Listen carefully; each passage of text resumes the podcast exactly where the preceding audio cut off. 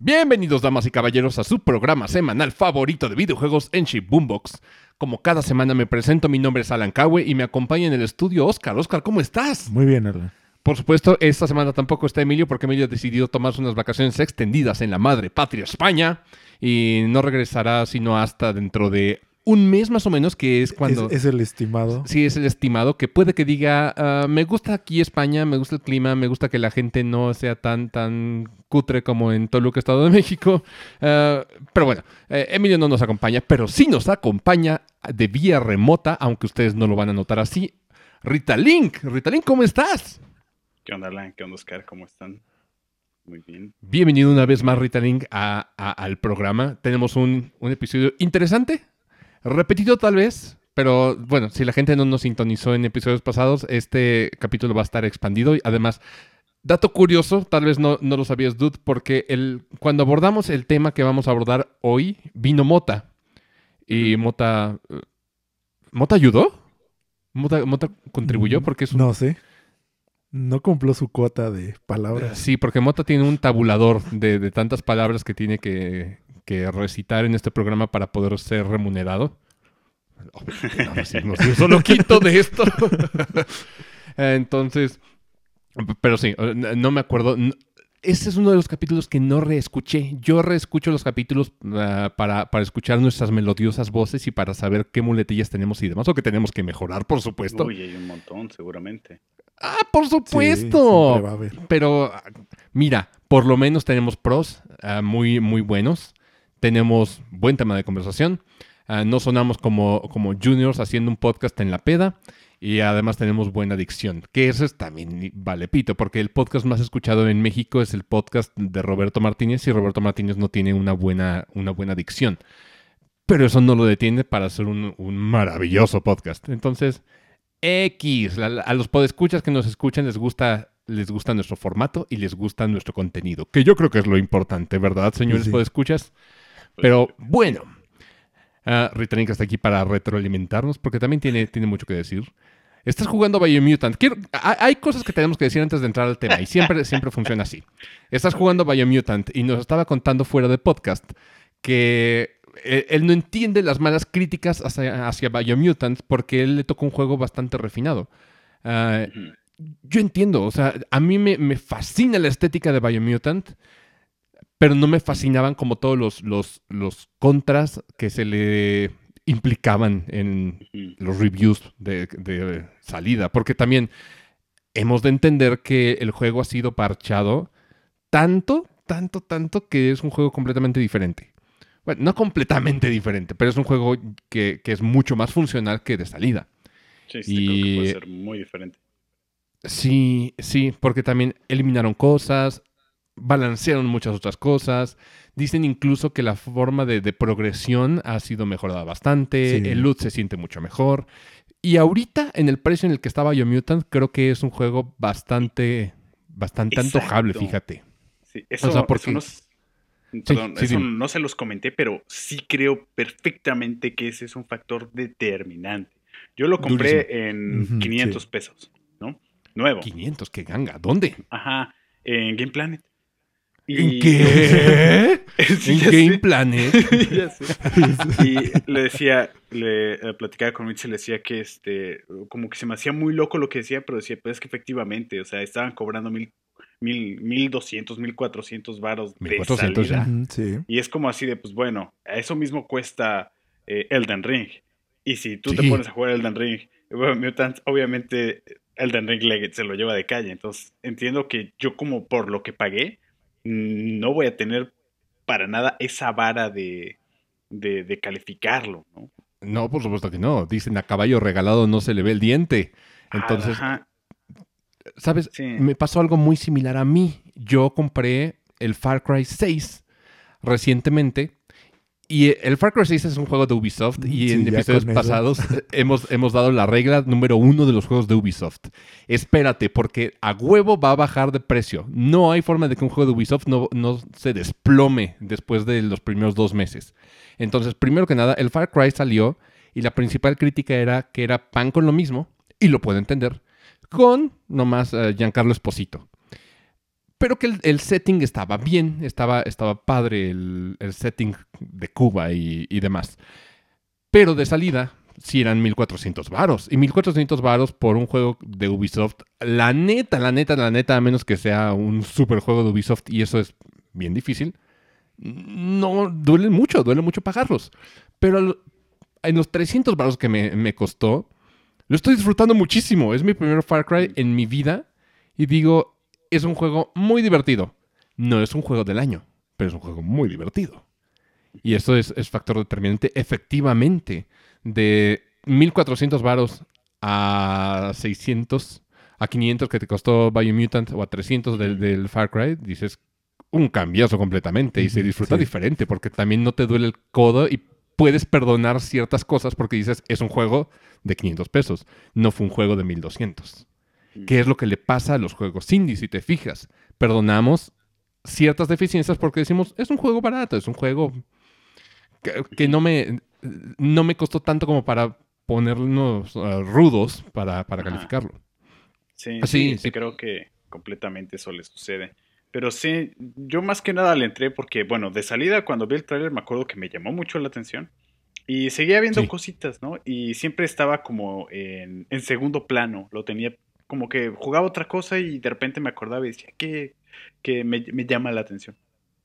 Y ya que lo vi barato, sí dije, no, pues la neta creo que sí se me tocó probarlo. Y también vi muchos videos, leí muchas reseñas, o sea, sí hice como una investigación clavada, ¿no? Porque ya me ha pasado también que compro cosas que dicen que son malas y yo soy muy necio y me aviento y me llevo sorpresas así devastadoras. Pero este, por más que veía, veía muchos como eh, encuentros de opinión. Entonces, uno de los que decía era que decía, es que vas, es una cosa muy de culto y que, en algo, y que tiene una, fanbase, una fanbase muy, muy apasionada por el juego, pero también están los que lo odian en, así con, con saña. Entonces se me hacía muy cagado y lo que yo veía del juego y lo que leía, sentía que yo podía caber dentro de ese sector que podía encontrarle eh, encanto. Y pues sí, gracias al cielo sí ocurrió. Ha sido un juego que me gusta mucho.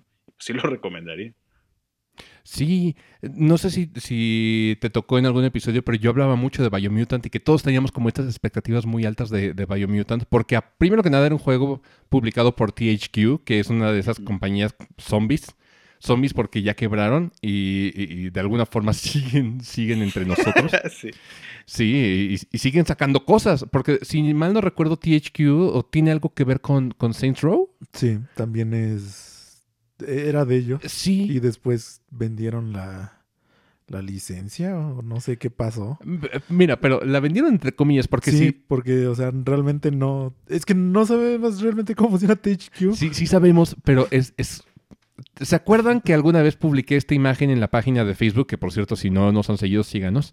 Ah, de esta gráfica que se burlaba de que decían que Microsoft se iba a convertir en monopolio, pero ponían como ejemplo a este conglomerado de... ¿Cómo se llamaba? Maldita sea, se me fue el nombre de, de este, este conglomerado, que es una empresa, ni me acuerdo de dónde, no es ni siquiera gringa, creo que es como de un, país bien raro, como de Medio Oriente, una cosa así, pero el chiste es de que empezó a comprar compañías muy grandes, entre ellas THQ, y forman parte de él también, ah, era como Deep Silver y, otros estudios que al parecer son chiquitos. Sí pero se volvió relevante esta compañía porque fueron los que compraron Eidos.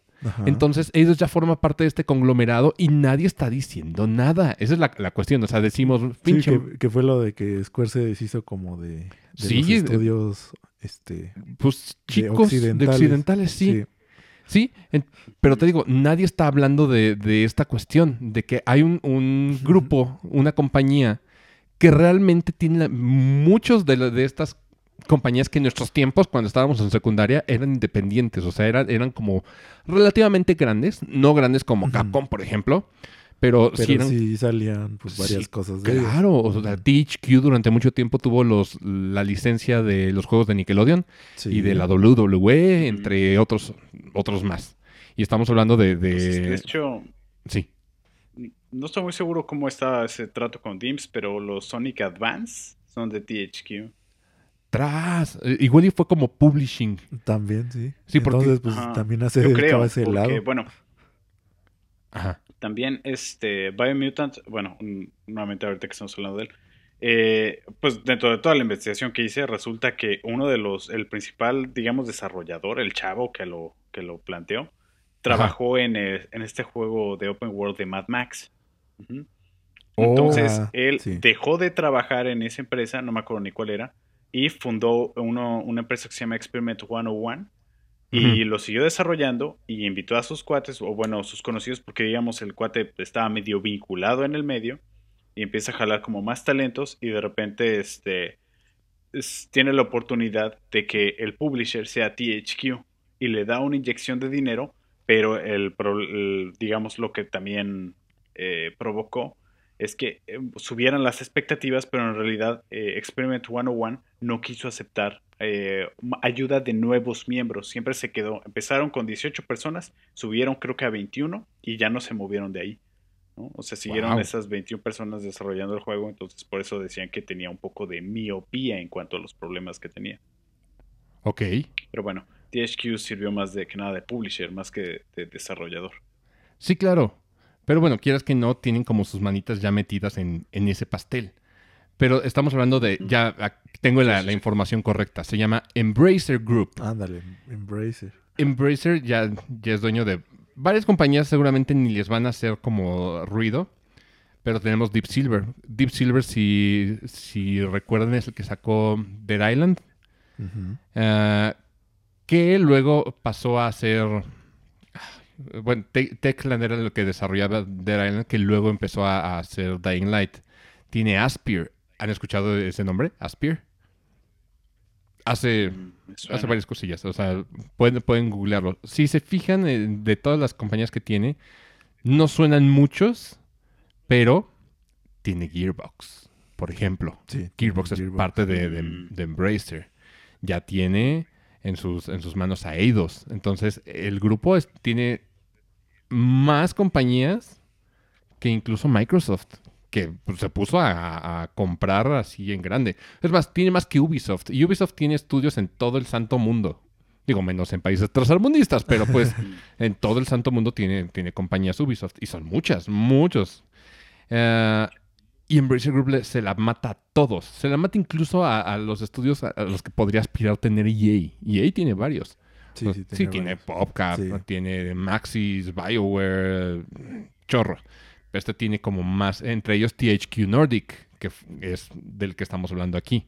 Entonces, es una compañía muy, muy grande. Pero bueno, regresando al, tema de, de, Biomutant, sí. O sea, la, cuestión es, ah, fue un juego que salió tal vez en, en, un estado muy primitivo para lo que debió de haber salido, pero ya había sido retrasado muchísimo. Sí, ya tenía su, su, su historial. Sí, y ahorita los retrasos como que las compañías tienen mucho miedo a retrasar juegos porque sienten que matan el hype y en cierta forma tienen razón, pero eso no debería de ser como una justificación para sacar un juego en, mal estado, porque también en el mundo del gaming las, pues, pues las primeras impresiones cuentan durísimo. Mucho más ahora. Sí. Y eso le pasó a Biomutant. Sí. Pues sí, de hecho, mientras lo estaban desarrollando Experiment 101, lo retrasaban y lo retrasaban y lo retrasaban. Cuando se aliaron con THQ es cuando ya, le pusieron una fecha de salida de ya, cabrón, está bien, pero no mames. Pero bueno, ya dejemos para Mutant que parece que el tema se extendió mucho. Platíquenme ustedes que han estado jugando. Bueno, ah, es que también es, eh, va ligado a, lo siguiente, porque tú leíste reseñas y demás. Y yo quiero hacer como una, una aclaración, porque ¿se acuerdan que cuando anunciaron el Fire Emblem Three Hopes, que es como este spin-off de, Warriors para el Fire Emblem Three Houses? Bueno, salen las reseñas y las reseñas dicen que es el mismo gameplay que Fire Emblem Warriors, que el primero es un juego que yo aborrecí y me aburrió hasta la muerte, lo, lo terminé más a huevo que de gusto. Entonces yo estuve como muy, muy reacio, o sea, yo no quería comprar Fire Emblem Three Hopes. Porque dije, si me van a dar el mismo gameplay, nada más con los perks que tiene Three Houses, que en su momento Three Houses tampoco era como mi hit. Hoy en día estoy jugando Three Houses y lo estoy amando. O sea, siempre las segundas oportunidades de los juegos de Nintendo para mí son como el hit. O sea, para mí no es the third time is the charm. No, es the second time is the charm. Entonces, cuando regreso a jugar un juego que dejé a medias, me pasó con Dark Souls, si se fijan, o sea, lo, jugué una vez, lo pausé porque dije no puedo, y la segunda vez que le entré dije, oh, vaya, es un buen juego, depende mucho del mood. Pero bueno, regresando a, Fire Emblem Warriors 2. Ah, las reseñas decían lo siguiente, que era el mismo gameplay que el Warriors 1 y que no tenía las adiciones que, por ejemplo, el Age of Calamity, un juego de Musou de Warriors que yo amé.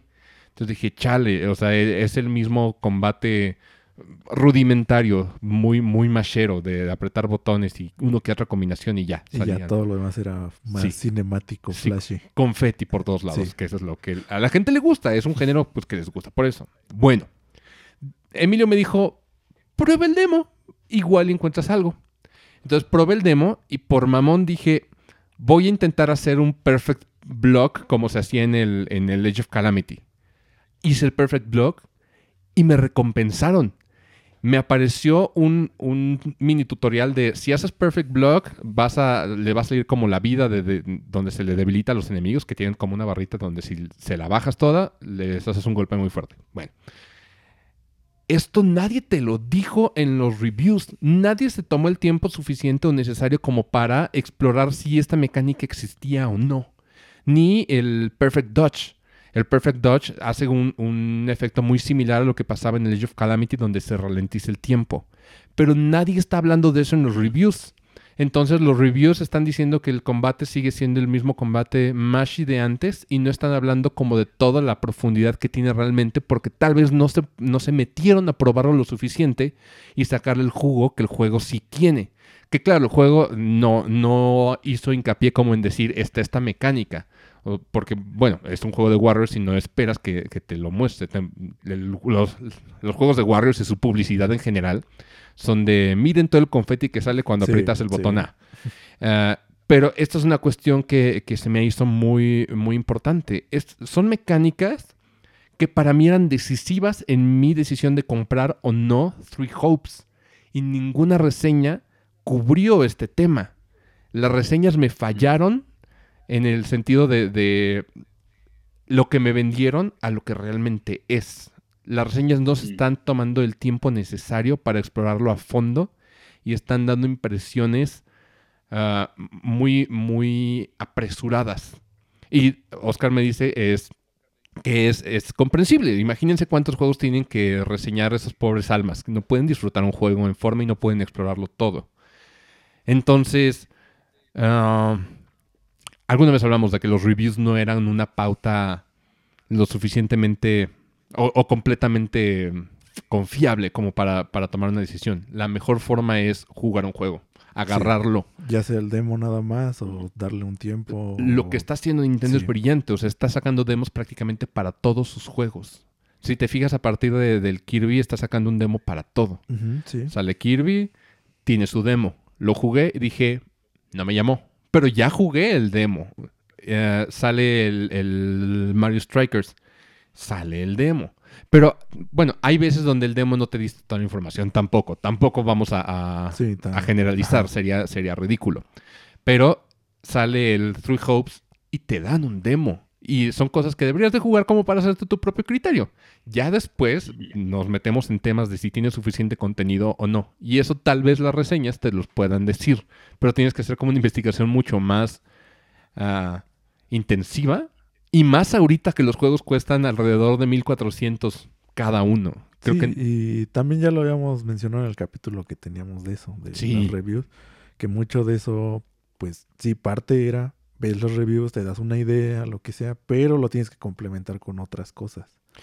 ¿Se dan cuenta que son como cosas que, antes no se, no se estilaban? O sea, los demos, por supuesto que cuando estábamos chavos no te iban a dar un cartucho demo de un juego que tú querías. No había forma de probarlos. A veces salían, por ejemplo, en Play 1 que comprabas un juego. Y te venía un disquito así de demo. O seis juegos. Sí, de cortesía. Y bueno, a mí el Zodiac. Todas las plataformas se prestaban.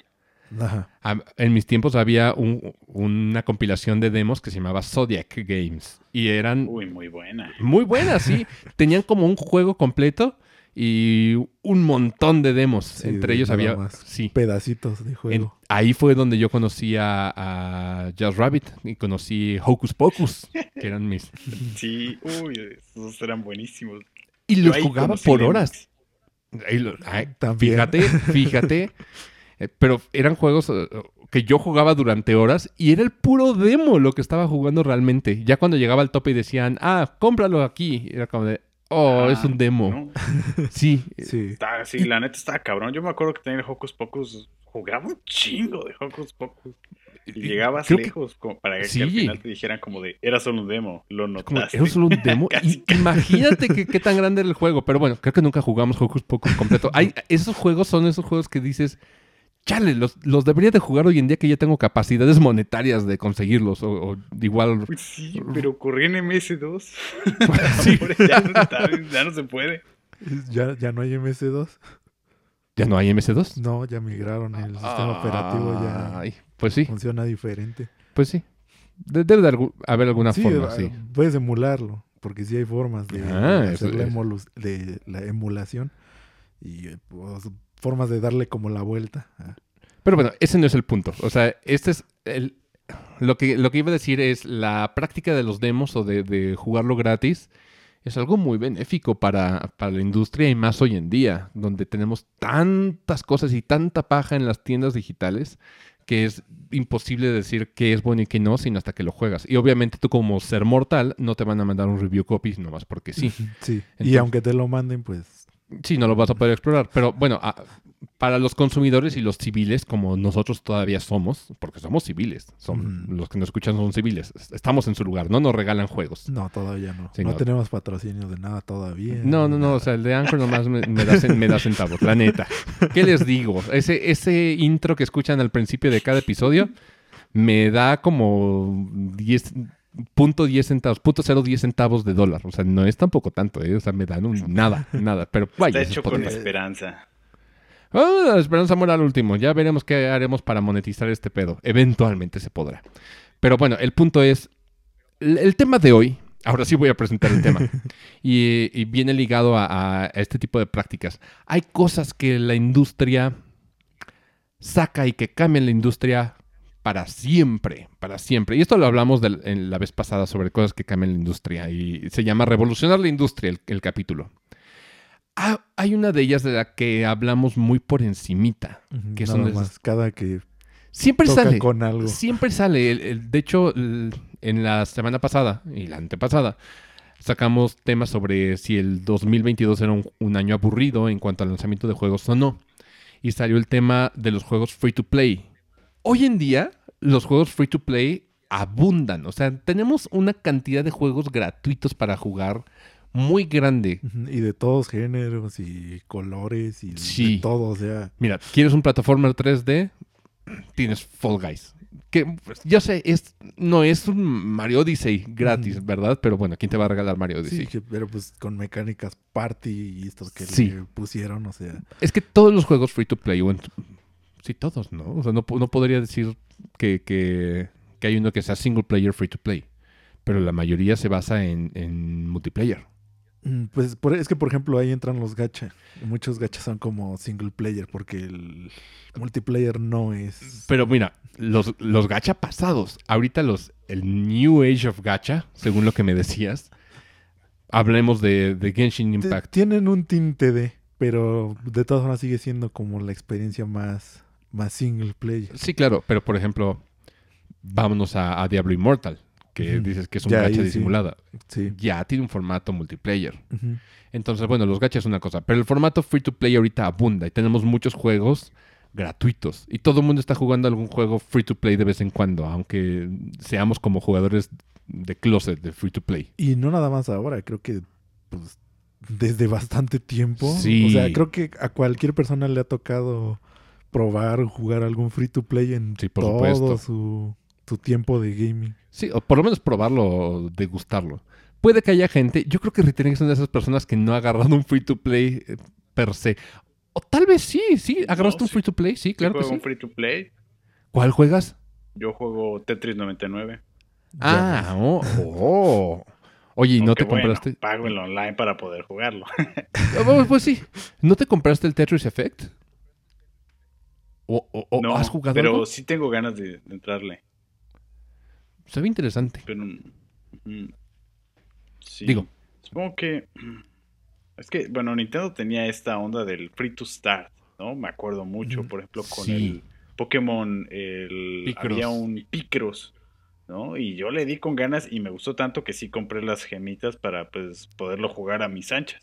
Ándale, gastaste en un juego gratuito. Más bien, Ajá, ese es otro sistema, ¿no? Vamos, pero es que, es que va ligado, o sea, de todas formas. Free to play, free to start es básicamente lo mismo, o sea, eventualmente fueron derivados, o sea, era lo que también quería llegar, que mm. todo lo que ya fue free to start y todos estos términos que después fueron pay to win y todo eso, o sea, fueron derivados de un free to play, porque todas esas fueron mm. prácticas de una u otra manera. Ok, pero definamos, ¿qué demonios es un free to play? Primero que nada, free to play, la gente que nos escucha desde Estados Unidos ya sabe qué es, para nuestros amigos mexicanos que no son, no son eh, bilingües, un free to play es un juego gratuito para jugar.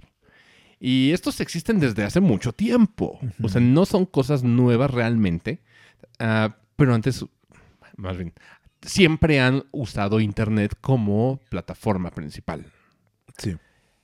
¿Sabes cuál fue mi primer free to play en mi vida? Se llamaba Tibia. Tibia era un MMO mm. gratuito. Con gráficos de, de, pixeles. Todavía existe y todavía, todavía, funciona. Sí. Digo, no regresaría a jugar Tibia, pero Tibia te, te, ponía un muro. O sea, siempre existe este muro donde vas a llegar a un tope de lo que puedes hacer sin gastar un solo quinto.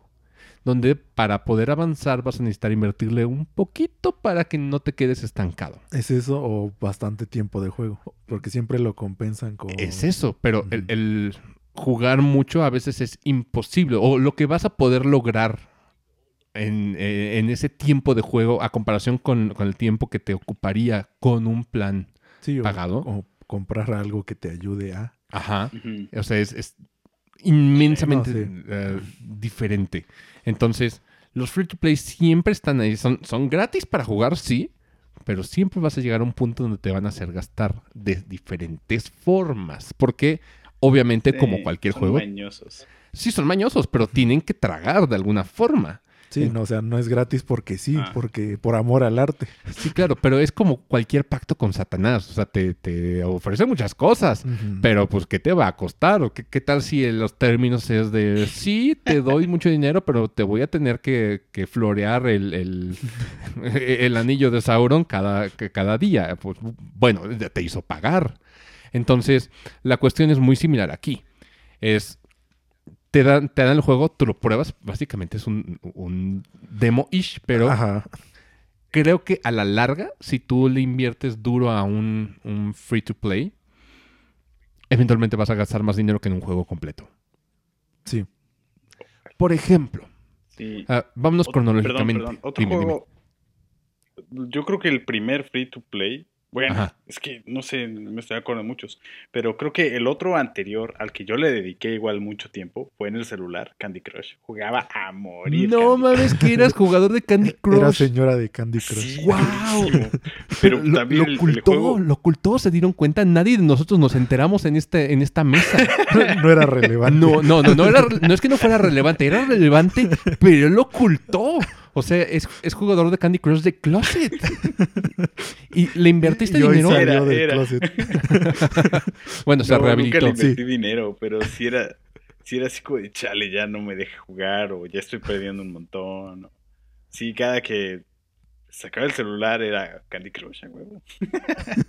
sí, por supuesto. se veía al espejo y decían, ¿qué me he convertido? Sí, claro, se veía con ojeras ya. Porque esa madre vino a cambiar la vida de, la industria de una forma u otra, quieras que no. O sea, porque creo que ese es el más grande exponente de las microtransacciones en el celular. Sí, sí, sí fue un exponente durísimo. O sea, si hablamos de juegos que revolucionan la industria, Candy Crush fue uno de ellos. ¿Cómo te hacían uh, orillarte a pagar? O sea, porque mm, creo que no, escuché tu respuesta. ¿Sí pagaste por jugar Candy Crush alguna vez o compraste currency del juego? Mira, ahorita no me acuerdo, pero tampoco me, atrevería a negarlo, porque yo sí recuerdo que alguna vez invertí dinero en tarjetas de, de la Apple Store para comprar una que otra aplicación y estoy seguro que sí llegué a comprar este pues de las monedas de Candy Crush. Estoy casi seguro de que sí, pero no me acuerdo así como que ah, huevo, sí, no. Tras. o sea, no me sorprendía que sí lo hubiera hecho. Sí, porque aparte de todo son esas como transacciones que bloqueas de tu mente. O sea, no es como que te dé mucho orgullo decir, no mames. ¿Cuánto gasté en Candy Crush? Sí, sí, no, no. O sea, yo me acuerdo que yo invertí ni siquiera en Candy Crush, porque en Candy Crush por lo menos puedes decir con tus amigos, ah, huevo, tengo tanto en Candy Crush o hice tanto en Candy Crush. Yo invertí en un juego súper pedor. No, es más, es más. ¿Sabes cuál es mi, mi Hall of Shame de, de los juegos free to play? Ya de una vez sí, de, una vez ya sí, sí. Confesiones de, de esos, esas inversiones estúpidas. Square Enix sacó un juego que se llamaba Final Fantasy ATB, All the Bravest. Ah, sí que era el juego más imbécil de todos. Lo único que tenías que hacer era frotar la pantalla para que tus personajes fueran a atacar un mono.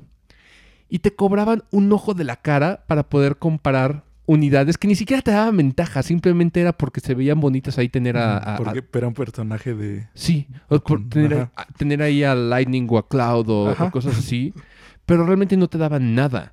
Y era un juego estúpido, era un juego ni siquiera divertido realmente. Y le invertía esa madre. O sea, si, si la gente que conoce de lo que estoy hablando me escuchara, o sea, de verdad me dirían, eres un pendejo. Y yo, yo, me lo digo a mí mismo cuando me veo en, el espejo y veo la aplicación en la Apple Store. digo, Alan, eres un pendejo. Te pudiste haber comprado un Final Fantasy de verdad. O sea, en lugar de un monito. Sí, un monito. O sea, me pude haber comprado un Final Fantasy de verdad con lo que le invertí a esa madre. Dije, no es posible. La otra era otra que se llamaba Pixel People. Y ni siquiera es una app famosa, pero me engatusó para jugarle y para, para invertirle. Dije, qué maravilla y qué peligrosa es esta madre. Es, un modelo que quieras que no se vuelve, se vuelve adictivo, se puede volver adictivo. Porque esa madre creo que fue mi primera experiencia con un gacha. Porque ni siquiera eran personajes famosos, ¿sabes? Como, no sé, en, eh, en Fate Go, que, por lo menos dices. Pues, es de la franquicia, sí, de artistas de ellos. No, no, esos eran monitos de pixeles, ni siquiera monitos de pixeles bonitos, eran pixeles culeros, o sea, de que, de que nomás ves. Luego, luego les enseño las imágenes. Ah, y luego subo imágenes a la, página. Pero regresó esa madre. Y lo veo hoy en día y digo, ni siquiera está bonito el, el pixel art, ni siquiera haces nada chido, ni siquiera son personajes conocidos, no, nada, pero yo le invertí esa madre también y salían de sobrecitos, lo cual es la mecánica pues, de un gacha, básicamente.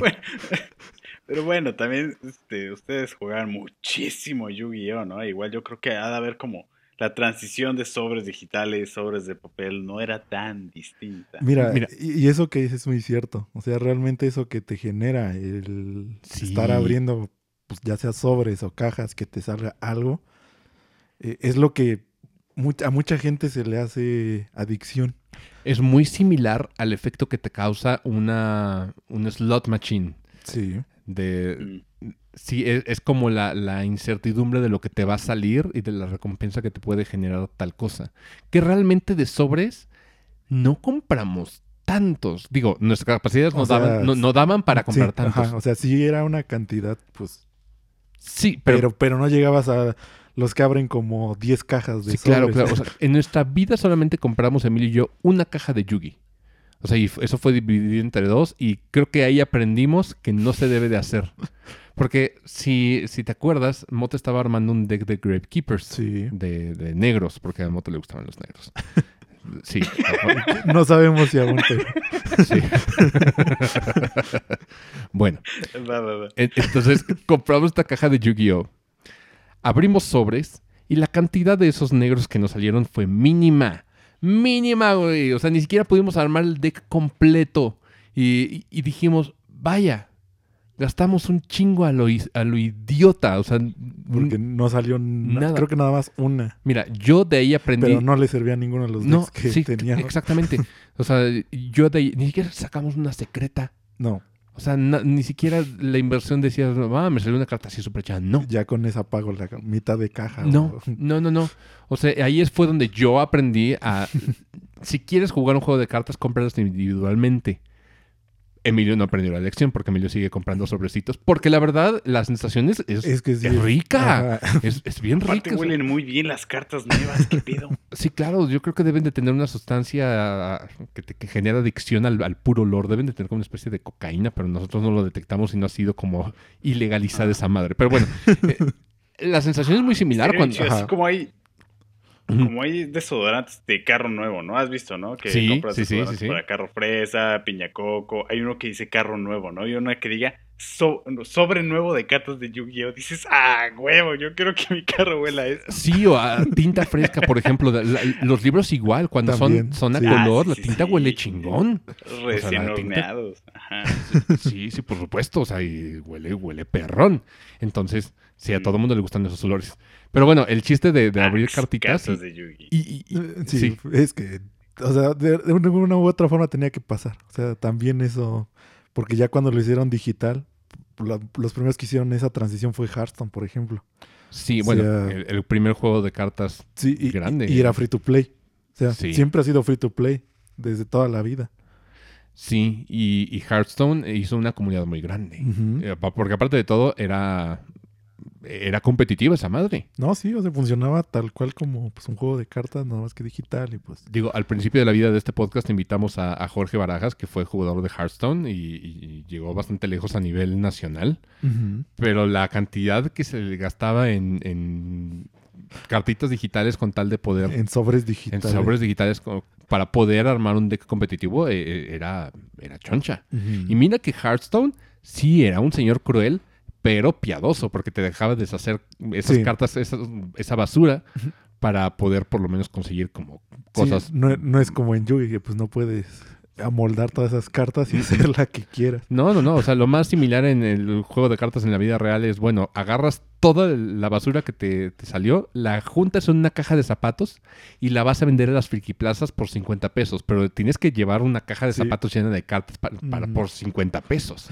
Es lo más cercano que tenemos a hacer polvo las cartas, que, como en Hearthstone, ¿sabes? Y digo, yo ahí tengo como dos cajas de zapatos que tengo que ir a vender. Ahí hay cartón. Sí, cartón brilloso. Sí, alguien quiere cartón. No, no, no es brilloso. Es, eh, cartón nomás. Sí, es súper común. ¿Alguien quiere unas, unas cajas de zapatos de cartas? Tengo un chingo. aparte de todo, creo que ya. Pero mira, al menos son las tienes, son físicas. Ah, tal vez no siempre el formato físico es, es lo mejor. No en, todos, no en todos los casos, ¿verdad? Donde dices, Ay, bueno, Hearthstone es un ejemplo. O sea, y creo que mucha gente también se volvió loca comprando sobrecitos. Sí, fue movida de Blizzard que entró a ese mercado y ha querido ya monetizar de cualquier forma. Sí, a Blizzard le empezó a gustar el dinero bien machín. Sí. Mira, pero esta es una forma, o sea, la, forma del factor cartitas y el factor ah, aleatorio te genera, te genera esa oxitocina. Pero hay más formas de monetizar en el free to play. O sea, porque la gente dirá, Ay, ah, pues igual mi juego no, no tiene sobrecitos, ¿verdad? Sí, eh, no cae en esa mm, categoría. Sí, yo no caigo en esto. Pero ¿cómo te hacen jugar un juego gratuito? Vamos a poner como ejemplo el Candy Crush. que tal vez la, la, chaviza no conoce Candy Crush o cómo funcionaba el, sistema de pago de Candy Crush, porque eso ya es como de, señoras, ¿no? Sí, pues es lo que te digo. Sí, sí, o sea, tu, tu, tía juega Candy Crush no sé si tu mm. tía le invierta Candy Crush, pero lo que hace Candy Crush es te da un límite de, tiempo de juego. Así como tus papás te ponen control parental en tu celular, algo así. Entonces el juego te dice, tienes tanta energía que se recarga cada día. Y si quieres seguir jugando, porque aparte de todo, el, pinche juego es adictivo. O sea, es un, juego de puzzler y es, es bastante adictivo. Si quieres seguir jugando, después de ese tiempo, de ese control parental, lo que vas a tener que hacer es pagar para recargar tu barrita de energía y poder jugar otro tiempo extra. Entonces, tú me dirás, sí, yo puedo jugar diario y simplemente cuando se me acabe el tiempo, pues ya, dejo de jugar. No es tan fácil. ¿Really? sí. ¿Can you? ¿Verdad, Rital? no, o sea, de verdad los juegos están diseñados para que te, no, sí. te mame jugar y quieras, quieras pagar porque sí, ya chingue su madre, dame otros siete minutos. y así de siete minutos en siete minutos. sí, así pues funciona. sí, así eh, eh, después de siete minutos en siete minutos ya te echaste 100 pesos. Y de repente Candy Crush no es tonto, te dice, tengo este paquetazo para ti En lugar de que pagues un dólar por siete minutos, ¿qué tal si te vendo un día por, no sé, 10 dólares? Una cosa así. Te ponen promociones. O sea, la zanahoria está bien rica y la, vas a seguir. O sea, no hay forma, no hay forma de que si, si le entraste al juego y te gustó, no le vayas a seguir. Eh, hay muchos juegos que funcionan así. Sí, por ejemplo. Muchísimos, o sea, también de muchos géneros. De muchos géneros, sí. Por ejemplo, el, ¿jugaste Los Simpsons? ¿O viste el juego móvil de Los Simpsons? Sí. Mira, somos latinoamericanos. a Springfield? Sí. Ajá. Sí, sí, sí. Y ese juego está bien bonito. O sea, porque si eres fan de Los Simpsons, como todo latinoamericano es, o por lo menos todo mexicano de nuestra edad es, le ibas a invertir algo de, de tiempo a ese pinche jueguito. Y lo que hacía es, quieres acelerar la construcción de tus edificios porque se, trata de construir la ciudad. Entonces, para tú acelerar esto y que puedas hacer más cositas, tienes que construir ciertos edificios que pueden tardar hasta días en tiempo real en construirse. Para acelerarlo, te venden pues no, no me acuerdo en Los Simpsons que, cuál es el currency. Es como. Para, acelerarlo. Era como energía nuclear, una, una tontería así. Entonces, tú pagabas por, por acelerar tiempo. Y así hay varios que funcionan igual. Por ejemplo, los Sims, los Sims móvil. Los Sims móvil sí tiene como el gameplay de los Sims, pero realmente no se basa en la simulación, ni de pedo. O sea, los Sims móvil sí eh, tienes la, la, simulación, pero eso ocupa como un espacio mínimo del juego. Realmente lo que le da a la carnita es construir un poquito más de tu casa o hacer otras cosas más, porque también es de construir la ciudad. Y por supuesto, es un juego de EA. Y, si hay alguien que es maestro en sacarte el varo, es EA. Sí. Y en móviles. Pues, pues vimos eh, hace, hace poco la polémica del exilio de, de EA. ¿De qué? Que no viste el comentario. que Ahorita es el CEO de Unity. Que dijo que pues los que hacían juegos, que, que, y no aprovechaban las microtransacciones, que eran estúpidos. O sea, ¿Cómo se atreve? Pero sí lo creo completamente, ¿eh? O sea, e, y sí, ahí está. eso tiene una semana, creo que pasó, que salieron varios pues desarrolladores y gente a decirle que no estaban de acuerdo con su argumento, porque sí lo dijo más fuerte. O sea, sí fue más y está ahí pues realmente lo que dijo, como lo dijo. Y, pero él, él era el CEO de antes del que está actualmente de Electronic Arts. Uh. Ahorita está en Unity. Entonces, pues por eso ahí hay como parte de su mentalidad de... Unity, el... motor. ¿El motor gráfico? Sí. ¿Por qué, por qué sería el CEO de Unity? ¿Qué, qué, podría monetizar en Unity? Porque muchos juegos de móvil están... Basados en, Unity, claro. claro, claro. Entonces sí se ve como esta ideología que tiene como cierta gente que ocupa esos puestos. Entonces por eso se ve de dónde viene EA y pues también parte de su controversia que tuvo con las loot boxes. Oh. Parte de esto de las loot boxes fue culpa de EA. Ese es otro tema muy interesante. Y pues viene ligado a precisamente el que se hizo muy popular en Free to Play. ¿Por qué? Porque es otra forma de ver los sobres. O sea, tal cual. Sí, ¿qué son las loot boxes? Tú estuviste más, más expuesto a, este medio de las loot boxes. Mira, yo las loot boxes que pues las que estuve fue de Overwatch. Y en Overwatch era puro cosmético. Entonces, pues era como un agregado que ya, ah, pues subo de nivel, me dan loot box. En Overwatch te las manejaban como precisamente esto, o sea, un, un, extra, una recompensa de alcanzar cierto nivel, te damos cajitas, hay eventos, hay cajitas de, de ese evento, que te van a salir cosas cosméticas, evento. Entonces, pues en Overwatch estaba la opción también igual de que puedes comprar cajas. Yo nunca compré cajas. Porque ¿Nunca? ¿Para qué si puedo? Tengo, soy nivel chorrocientos mil en Overwatch.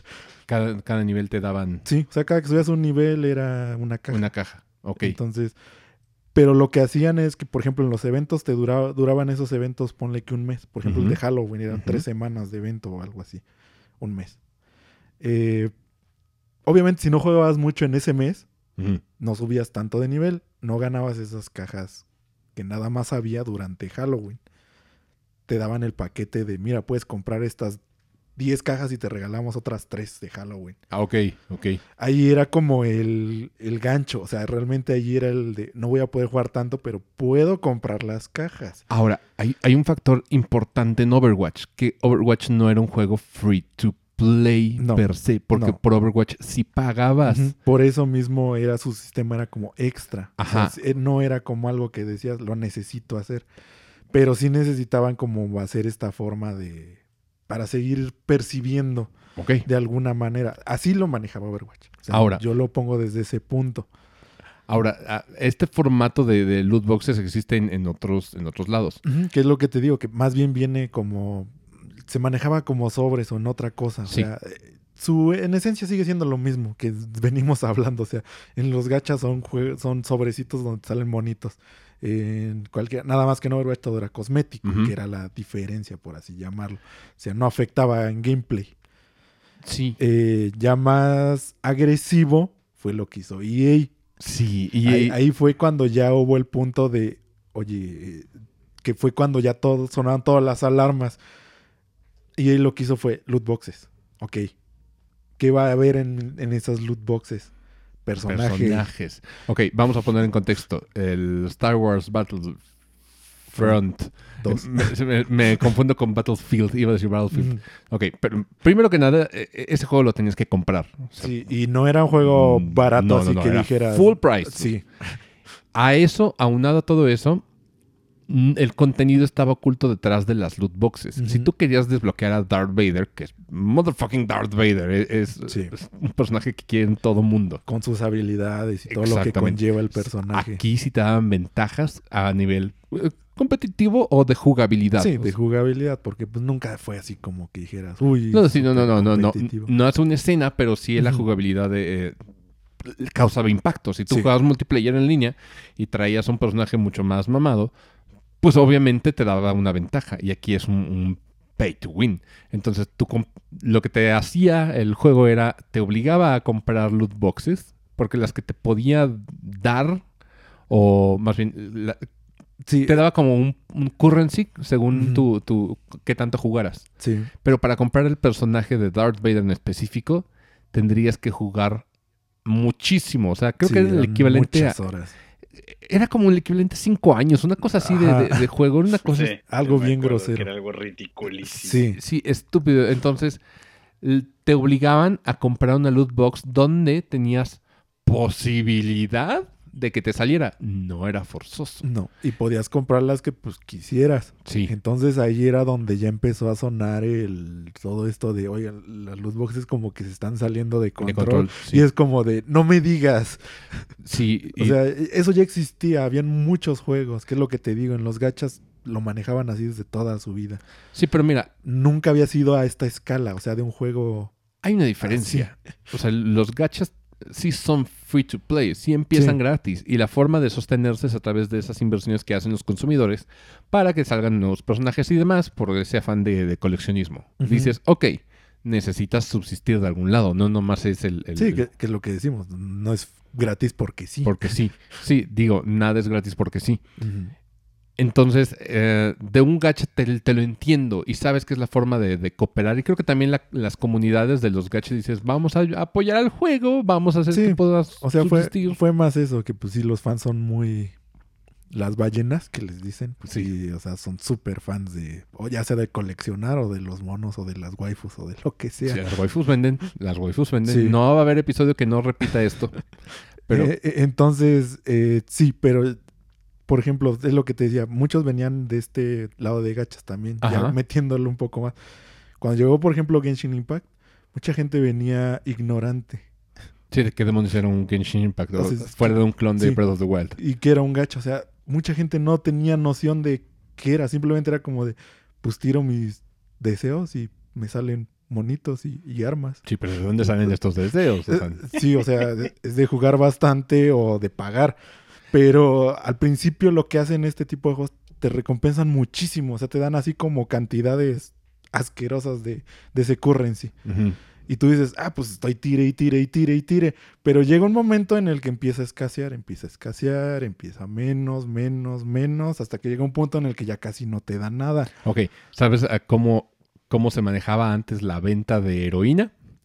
sí. Al principio te tiraban heroína, heroína, heroína. Toma, te regalo un sobrecito. Toma, inyecta.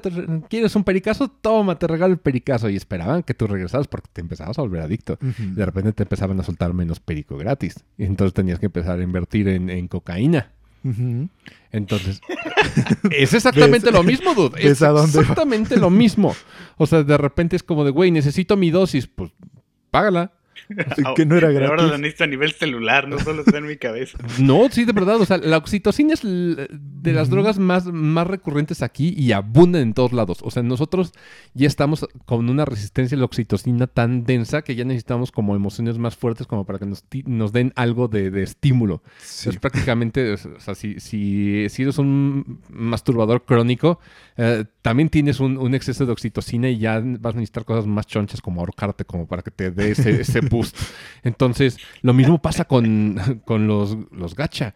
Es, necesitas empezar a invertir más y más para que te empiece a, generar esas... Sí, porque eso me acordé porque no lo mencioné en el capítulo de... Adictos al gacha se llama.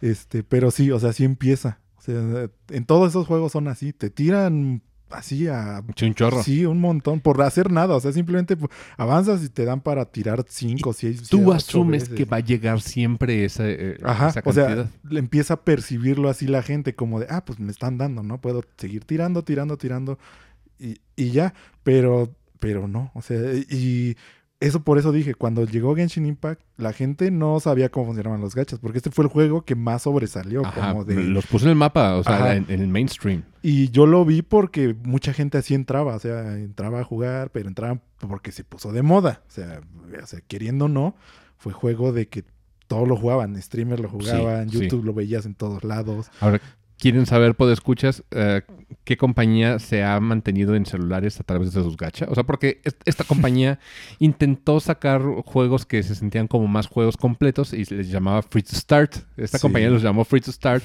pero de fue un derivado, que es lo que decimos. Ya empezaron a salir como estos. Esa fue su tecnología, su, terminología, pero realmente es un free to play. Ellos le llamaron free to start porque te decían, es un juego completo. No más, eh, de, vez en cuando vas a necesitar invertir como para que sigas ah, desbloqueando más cosas. Pero de repente intentaron uno que se llamaba Super Mario Run. que si era free to start, o sea, dices probar el primer nivel y decías, ¿te gustó? Compra el precio completo. Y dices, ok, o la neta no, no vale la pena. Ah, y ya, ahí paraba el asunto. Pero de repente empezaron a salir gachas. Empezaron a sacar gachas y eso fue de lo que se mantiene en los juegos móviles de Nintendo, ¿te das cuenta? Sí, y aquí es donde ya entramos al otro punto. ¿Cuál? Todas las compañías han entrado a eso de una u otra forma. Por supuesto que sí. Y Nintendo así fue como entró. O sea, se dio cuenta del mercado y pues el primero fue el... El, Fire Emblem. Eh, no, primero el Mario. Porque ah, primero salió el Mario. Sí, sí, sí, sí. Pero ese fue como un experimento ahí que dijeron, pues a ver qué pasa. Después vino el Fire Emblem. Sí. El Fire Emblem es un monstruo de. Pegó durísimo. y ni siquiera eh, se siente como Fire Emblem, Fire Emblem. O no. no. Realmente, ¿qué es lo que, lo que genera que la gente siga jugando? Pues los personajes. Waifus durísimo las waifus. Y no solamente eso, o sea, porque dices, igual y suena estúpido para una persona que está fuera del, medio de los gachas, suena tonto, suena tonto decir, ¿por qué estás invirtiendo en un personaje? En una imagen. En una imagen. Bueno, no, ni siquiera en la imagen. O sea, porque... es, imagen y pixeles. no, es que literalmente es eso. En Fire Emblem sí es eso. Estás invirtiendo para sacar un PNG. Sí. ¿Qué suena un PNG? Pues, ¿Qué quieres? me, imagino un NEP en forma de G. Perdón, es mi imaginación estúpida. Ah, no, chiste de niño de primaria. Sí, dijo pene. Así. dijo pene. no, pero no, la, cuestión es no solamente es lo que engloba la imagen, o sea, porque no, o sea, yo sé. si fuese por imagen se cansarían de, las, mismas, las mismas imágenes todo el tiempo, ¿verdad? Entonces, ¿qué es lo que hace la compañía? ¿Qué es lo que hace Fire Emblem Heroes? Ah, ¿te gustó este personaje? ¿Qué te parece una... ¿Se llamaba Camila? ¿Qué te parecería en edición de verano? Y edición de verano significan bikinis. Entonces te empiezan a, poner ¿qué en bikini, ¿Qué vestida de santa, ¿Qué vestida de reino y cosas así. Y de las waifus venden, chinga. Las waifus venden. Y ahorita los juzgandos también están empezando a vender. A mí no me encanta. En ese punto se encuentra ahorita el Mega Man X Dive. Sí, está así igual. yo tengo ganas de jugar, pero me gustaría que fuera así como algo un poquito menos ojete. A mí me gustaría más que fuera free to play, así como, va, ¿te gustó? 300 varos y es tuyo. Va, perfecto. Pero eso de que estén sacando poquito a poquito es una mentada. No, no, Mira, y, y, ese es el punto que por eso quería tocar. Alguien que no estuviera tanto, te da esa como perspectiva de... Y sí, o sea, es muy cierto. Ya ves que te dije en Overwatch 2 que va a ser free to play. Sí. Yo hubiera preferido que me lo hubieran vendido, no al precio de pues, triple A, porque ya tengo el 1, por ejemplo. Entonces, sí, me lo hubieran vendido un poco más barato, pero me lo hubieran vendido a que yo sé que va a ser gratis, pero ¿cuánto me va a costar todo lo demás? Si realmente vas a invertir más que un juego AAA. Entonces, ese es el, el, punto de que ahorita está muy sonado. O sea, está en todos lados. Que ya todos quieren ser free to play. Todos quieren hacer el switch a free to play y lo que sea. Hay mucha gente se emociona y dice, sí, free to play y lo ah, que sea. Es que pasamos al tema de lo que le llamo la, última generación del free to play. Y esto es algo impulsado por una compañía llamada Epic. Con un jueguito llamado Un pequeño juego. Un pequeño juego que tal vez lo han escuchado en algún lugar. Le dicen Fortnite. Fortnite. esa madre instauró un modelo de negocios. Yo, no, solamente es el free to play, es un modelo de negocios. No, sí, ya. O sea, porque de repente hablamos de game, game as a service y esto engloba muchas cosas. Dejé una pausa horrible de, casi tres segundos. Sí, engloba muchas cosas. Game as ah, me trabo. game as a service. Porque no solamente es el jueguito. Ok, sí, sí, sí. Empiezas. Pero te están ofreciendo algo más que se le llama una suscripción. Porque a grandes rasgos es una suscripción. Es, ¿te gusta este juego? ya ni siquiera es un juego, es más bien como una plataforma donde tú puedes jugar, puedes tener conciertos, puedes reunir con tus amigos. Sí, madre. Fortnite es masivo. Es, la, forma de manejar Fortnite creo que nadie la, ha replicado y creo que nadie la va a poder replicar porque es prácticamente un monstruo, o sea, ni siquiera un monstruo, es un leviatán. es, una cosa masiva, donde efectivamente, dijo Rita Linga, hacer conciertos. Ariana Grande estuvo en, Fortnite. Mira, el primer, uno de los trailers más grandes, el de Star Wars, el, 7, cuando iba a salir, fue en Fortnite. Imagínate esa mamada. O sea, digo, no es que... El... no tengo que imaginarla, güey. Ocurrió. Sí, ocurrió. sí, claro, claro, claro. Pero, yo, no la viví. Es sorprendente. Sí, sí, bueno, sí. Sí, pero para que suceda eso, es cuando habías visto que un trailer se estrenara en un juego. Nunca, nunca. O sea, ¿cuándo habíamos trascendido de la vida real al videojuego? Jamás. No, no hay. Es impensable. Pero Fortnite lo logró. Vaya. Fortnite, aparte de todo, se, peleó con Apple y, demostró un modelo de negocios uh, monopólico y, leonino. También, aparte, o sea, de ahí salió. Sí, sí, también. Es, es una cosa bestial. Pero mira, lo que te están vendiendo es un servicio. Porque básicamente te están cobrando una suscripción. Una suscripción que tal vez pagues mensual, tal vez en el caso de Fortnite no. Porque el, Fortnite a veces tú puedes recuperar el, dinero invertido, entre comillas. Eh, ese es el del pase. Sí, el del pase. Porque ya existe una suscripción mensual. ¿Qué? es el Decrew no sé qué. Esto no me la sabía. Eh, sí, ese es el otro. Pero bueno, eh, era obvio que iba a pasar. Ahí sí hay una suscripción. ¿Qué te da? Te da currency. Ok. Mil de currency. Te da una skin con sus extras, o sea, su glider, su pico, todo, eso que te cuesta en el juego. Eh, y en este mes te están dando el Save the World. Oh, ok. Entonces, por ejemplo, el de este mes siento que pues vale, la, pena. cuánto cuesta, por ejemplo? El Save the World no sé en cuánto esté ya hoy en día. No, pero el, este, este suscripción. Está en... No me acuerdo, 250. O sea, un poquito más que el pase. Ajá. Pero es poquito. Entonces, te dan dando, pero este lo puedes mantener mensualmente. O sea, cada mes rotan las skins que te dan, rotan recompensas que te dan. Pues es pase en esteroides. Ajá. Pero este sí ya es algo que agregaron después de. Entonces ya sí ya existe una suscripción mensual. Pero vamos a centrarnos por lo menos en el Battle Pass, que esta es la. ese fue el que inició hace cinco años, que por cierto cumple cinco años ya cinco años. Eh, ayer creo cumplió. Bueno, Pues, ¿Cómo funciona un Battle Pass? O sea, porque esto ya lo están eh, usando varios. Todo, creo ya, ya casi todo. A mí me saca de onda un montón. Jamás he entendido qué chingados es un Battle Pass. Ahí te va. Sí, ahí va. Oscar, por favor. Mira, un Battle Pass son recompensas que te van dando conforme vas subiendo, por así decir, tu cuenta de nivel. Tú tienes tu cuenta a nivel eh, que se resetea cada que hay una... Les llaman temporadas. Cada temporada puede durar 3, 4 meses. Durante el transcurso de esta temporada tú compras tu pase de batalla, que pues, así se llama aquí. ¿El cual cuesta aproximadamente? Eh, varía el juego, pero son 160, 180 pesos por ahí. Es un aproximado. Ok. Eh, cuando, cada vez que sube tu cuenta de nivel, juntas experiencia, porque este es el, como el punto importante. En estos juegos juntas como es un tipo de experiencia que hace que pues subas de nivel tu cuenta, no como tal tu personaje, porque obviamente pues no. no. Eh, te da una recompensa de ya sea un sprite, un pico, ¿Qué es un, sprite? un spray, pues como los de Left 4 Dead. Un spray. Ah, un spray. Sí, spray.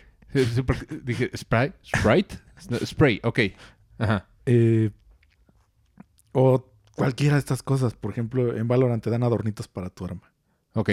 sí, cosas, cosas así. Cosas estéticas. Sí. Eh, pues prácticamente así englobándolo es esto. Es una forma de que tú consigas recompensas, pero más premium, porque hay dos tipos de pases. Ahí está el gratis y está el premium, que es el que pagas. El gratis normalmente te da una recompensa cada que subes tres niveles. Normalmente así era en el Fortnite viejito. Cada que subías tres niveles o cuatro era una recompensa. Obviamente tenías que grandear mucho más. Tenías que hacer más misiones para sacar más experiencia. Para que te dieran, no sé, algo. Ajá. Entonces, pues es prácticamente esto. O sea, si quieres como una explicación, son recompensas cosméticas para tu personaje o skins nuevas. ¿Qué te dan cada que subes de nivel? Que te dan cada que subes un nivel. Ok, pero entre esas, esas recompensas, por lo menos en Fortnite, está el currency, que son los pavos. Sí, aquí en Latinoamérica. Se le llaman pavos. O en español, porque creo que en España también se llaman pavos. Ajá. Entonces, en español se llaman pavos. En inglés son V-Box. Ok, V-Box. Y, y en España, los flipantes, pavos B. Ajá. Eh, por ejemplo, el del Fortnite, pues sí te recompensa como de. Puedes comprar el de la próxima temporada. O sea, en tres meses ya no vuelves a gastar estos 160, 180 pesos. Y lo compras pues gratis. Sí, pero la cuestión es, para, para explicarle a, a Ritanen que hacía grandes rasgos, ya los puedo escuchas, es, tienes tu pase, cada que subes de nivel tu cuenta te dan este currency. El currency te puede servir para comprarte el siguiente pase o comprarte skins o comprarte cosas. Porque es la misma currency. Eh, pero también puedes jugarlo totalmente gratuito, pero cada vez que subas de nivel, o sea, no te van a dar prácticamente nada más que un dedo. Es lo que decía. O sea, bueno, eh, Ajá. por ejemplo, es que yo el único así que conozco que le gustan y le mama, y ahí está, por ejemplo, es Shake el super fan de Fortnite, está bien, si lo disfruta adelante, pero ahora entiendo un poco más por qué siempre tenía como cierta urgencia de completar los puntos del pase de batalla porque con eso iba a comprar el que seguía, o sea, si no lo obtiene tiene que desembolsar varo, ¿no? comprar. Ajá, exacto. Mm. Entonces ya te empieza a hacer como esta necesidad de lo necesito jugar. Ya no es tanto como de pues lo quiero jugar o pues lo voy a, jugar. Sí, ya es como de lo necesito jugar o tengo que jugarlo. O sea, ya es como una obligación. Ahí te va la, siguiente. O sea, porque esto de, generar pavos te deja una dualidad. Que es también un tema que creo que me salté. O sea, el, formato viejo de League of Legends, que es los aspectos cosméticos. Ahí empezó el. Sí. Todo el, pedo de skins y cosméticos. el, el rey es League of Legends. Entonces, quieras que no, comprarte una skin mamalona para tu personaje para que todos lo vean de, mira, se compró su skin, eh, pinche mamón. Eh, lo, generó League of Legends. Algo muy similar pasa y se, vuelve adictivo, lo mismo que sacar PNGs en, Fire Emblem Heroes. Uh, Fortnite te deja esta decisión de en qué me gasto estos pavos que me dio el pase. en el siguiente pase o en skins de licencias. De licencias. Una skin. Sí. Porque eso cuesta, no es lo que te decía. O sea, las skins de DC, que por ejemplo están ahorita toda la tienda de DC, viene la, la, tienda de Marvel, van a venir todas esas skins de DC, de Marvel. La que quieras, la que te guste, el, cuestan 1500. Pues es bastantito. A la verga. O sea, eso es lo que cuestan en pavos. Eso es toda la. Todo lo que sacas del nivel hasta el 100 del Fortnite son 1500. Entonces, todo lo que farmeaste hasta nivel 100 del pase es lo que te cuesta una skin. Un skin. O sea, tienes que subir a nivel 100 para comprarte un skin. Sí. O estar ahorrando en varios pases. Entonces, ahí es donde ya empiezas a ver el problema. Sí. Sí, Y no hay como algún pase de batalla que te diga, si, si estás en el VIP, pase de batalla, te vamos a dar el triple de puntos, ¿no? Con esto te va a alcanzar para el siguiente y para el skin. No, para, para eso está el que digo, el mensual, porque ahí, por ejemplo, te dan mil. O sea, aparte del que ya pagaste el pase, pagas esta mensualidad te desenfundan mil. Y te dan mil de trancazo. Y además puedes conseguir otros mil quinientos. Y si tienes, por ejemplo, el pase ya comprado y compraste esta mensualidad, te devuelve lo que costó el pase. Entonces estás recuperando pues, que dos mil ese mes. Pero realmente. Cuesta una vez es eso. O sea, realmente es, es mínimo. No, es que realmente Epic esté perdiendo, al contrario. O sea, imagínate, el, si solamente te dan 1500, ¿cuánto cuesta el, el pase de batalla? El pase cuesta 950. O sea, ¿es un skin o el pase? Sí, por eso lo que, lo que te decía. O compras el pase y te sobra como un poquito. O te compras un, directamente un skin que digas, me gusta esa skin. cuéntame una cosa, Oscar. Eh, las, las, skins que no se van a poder comprar si, cuando rote la, la, temporada. Por ejemplo, la de Vader que está ahorita. Ajá, la del nivel 100 del pase solamente del pase. O sea, si no tienes el pase, si tienes la gratuita y, no subieses a 100, no te lo dan. No, no te la desbloquean. ¿Por qué? Porque te digo que está dividido en pase gratis y pase premium. El premium es el que te, te da las cosas de estas skins, o sea, todo lo choncho. Te lo da el pase premium. El gratis solo te va a dar lo que decía, este, de vez en cuando un pico, eh, de vez en cuando pavos, porque te dan como 300, creo, hasta subir a 100. O sea, de 1 a 100 solo te dan como 300 o 400 en el gratis. No puedes subir a más de 100. No, ya. O sea, llegas Sin es el tope. Sin es ya. En el gratis. Porque en el pagado sí llegas hasta 200. O sea, puedes obtener dos skins. Puedes obtener recolors de todas las skins del pase. Ok. O a veces sí ponen como skins extra. O algo ahí en esos otros 100 extras. Pero se puede decir que en esencia lo importante es llegar al 100. Déjame entender, déjame, vamos a, recapitular. Me estás diciendo que tienen tres formas de monetizar hasta, hasta ahorita que hemos mencionado. Es la compra de skins. O sea, porque tú puedes comprar algunas, algunas skins las puedes comprar individuales. Sí, o comprar directamente los pavos. Sí, o comprar. O sea, están te los venden sueltos en paquetes. Sí, o sea, tú compras los pavos y con los pavos compras skins en la tienda. Esa es como la que, la que era la de League of Legends, por así decirlo. Sí, yo sé que yo fue. O como los llamamos en Latinoamérica, los fabulosos guajolotes. Así se los imagina. también es una. Ya, ya, ya, he visto algunos videos de esto y también es está súper culero que le le inventen un nombre nuevo y que tenga un valor distinto al de, al de una moneda, ¿no? Ya dijeras el dólar y dices, bueno, va, son 50 dólares, yo sé cuánto cuesta 50 dólares, no me cuesta tanto trabajo pensar cuántos pesos son 50 dólares, pero en pavos de repente se vuelve medio abstracto y puedes estar soltando dinero a lo pendejo porque no es lo mismo. Sí, y aparte ahí entra, no, lo entiendes igual. Ahí entra otro punto, que por ejemplo las, lo que hizo Riot, va a ser Riot puede subir el valor de sus puntos o de su currency en el momento en que se le hinche la gana. O sea, te pueden dar menos por lo mismo que, que estás pagando. Sí. Y como es, pues tal como, tal cual como dice Ritalin, o sea, no tienes como esta perspectiva de realmente cuánto valen. De ahí viene muy ligado a lo que fueron los NFTs. O sea, todo esto que querían hacer ya era como algo que te están metiendo de una u otra forma, ya lo sabes manejar. Estás metiendo una currency que pues es extra y que no sabes realmente su valor real. Tanto puede subir como puede bajar, como pero eso ya depende completamente en este caso de los dos grandes que fueron, de Riot y de, Epic. Bueno, déjame decirte que, los puntos de Riot no van a bajar jamás. No, yo sé, pero o han subido y subido y subido. Ajá, y, no van a bajar jamás, a menos que pase algo y le caiga un rayo nuclear a, las oficinas de Riot. Sí, pero no va a suceder. Eh, pero sí, es muy cierto. O sea, porque por ejemplo, con un... Pagas que, que son en mis tiempos eran 200 pesos por una tarjeta de cuántos Riot Points, 1500. creo que sí, no me acuerdo ya. O sea, este balance está bien difícil de monetizar, o sea, o de, contabilizar. O sea, eran 1500 puntos por 200 varos, pero de repente eh, Riot subió el precio y ahora esos mismos 1500 puntos de Riot te, costaban 250 pesos. Y, sí. y aparte les bajaba, porque le bajaron, o sea, te daban como menos de los 1500, ya eran como 1380 o una cosa sí, así. Sí, sí, sí, empezaron a, a, a morder, sí, como inflación. Sí, tal cual. Básicamente. ¿Qué es esto, México? Bueno, el pues mundo mundo.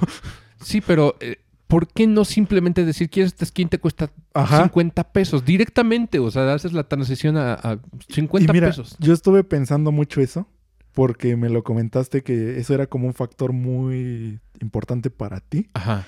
De que te confundía que hubiera como 3, 4 currencies. Sí. Ese es el objetivo. O ¿Confundir? Sí. ¡Verga! Porque realmente es como tienes que llevar un control de todas las currencies. No he pagado un solo quinto y ya estoy confundido. ¿Qué chingados? Exacto.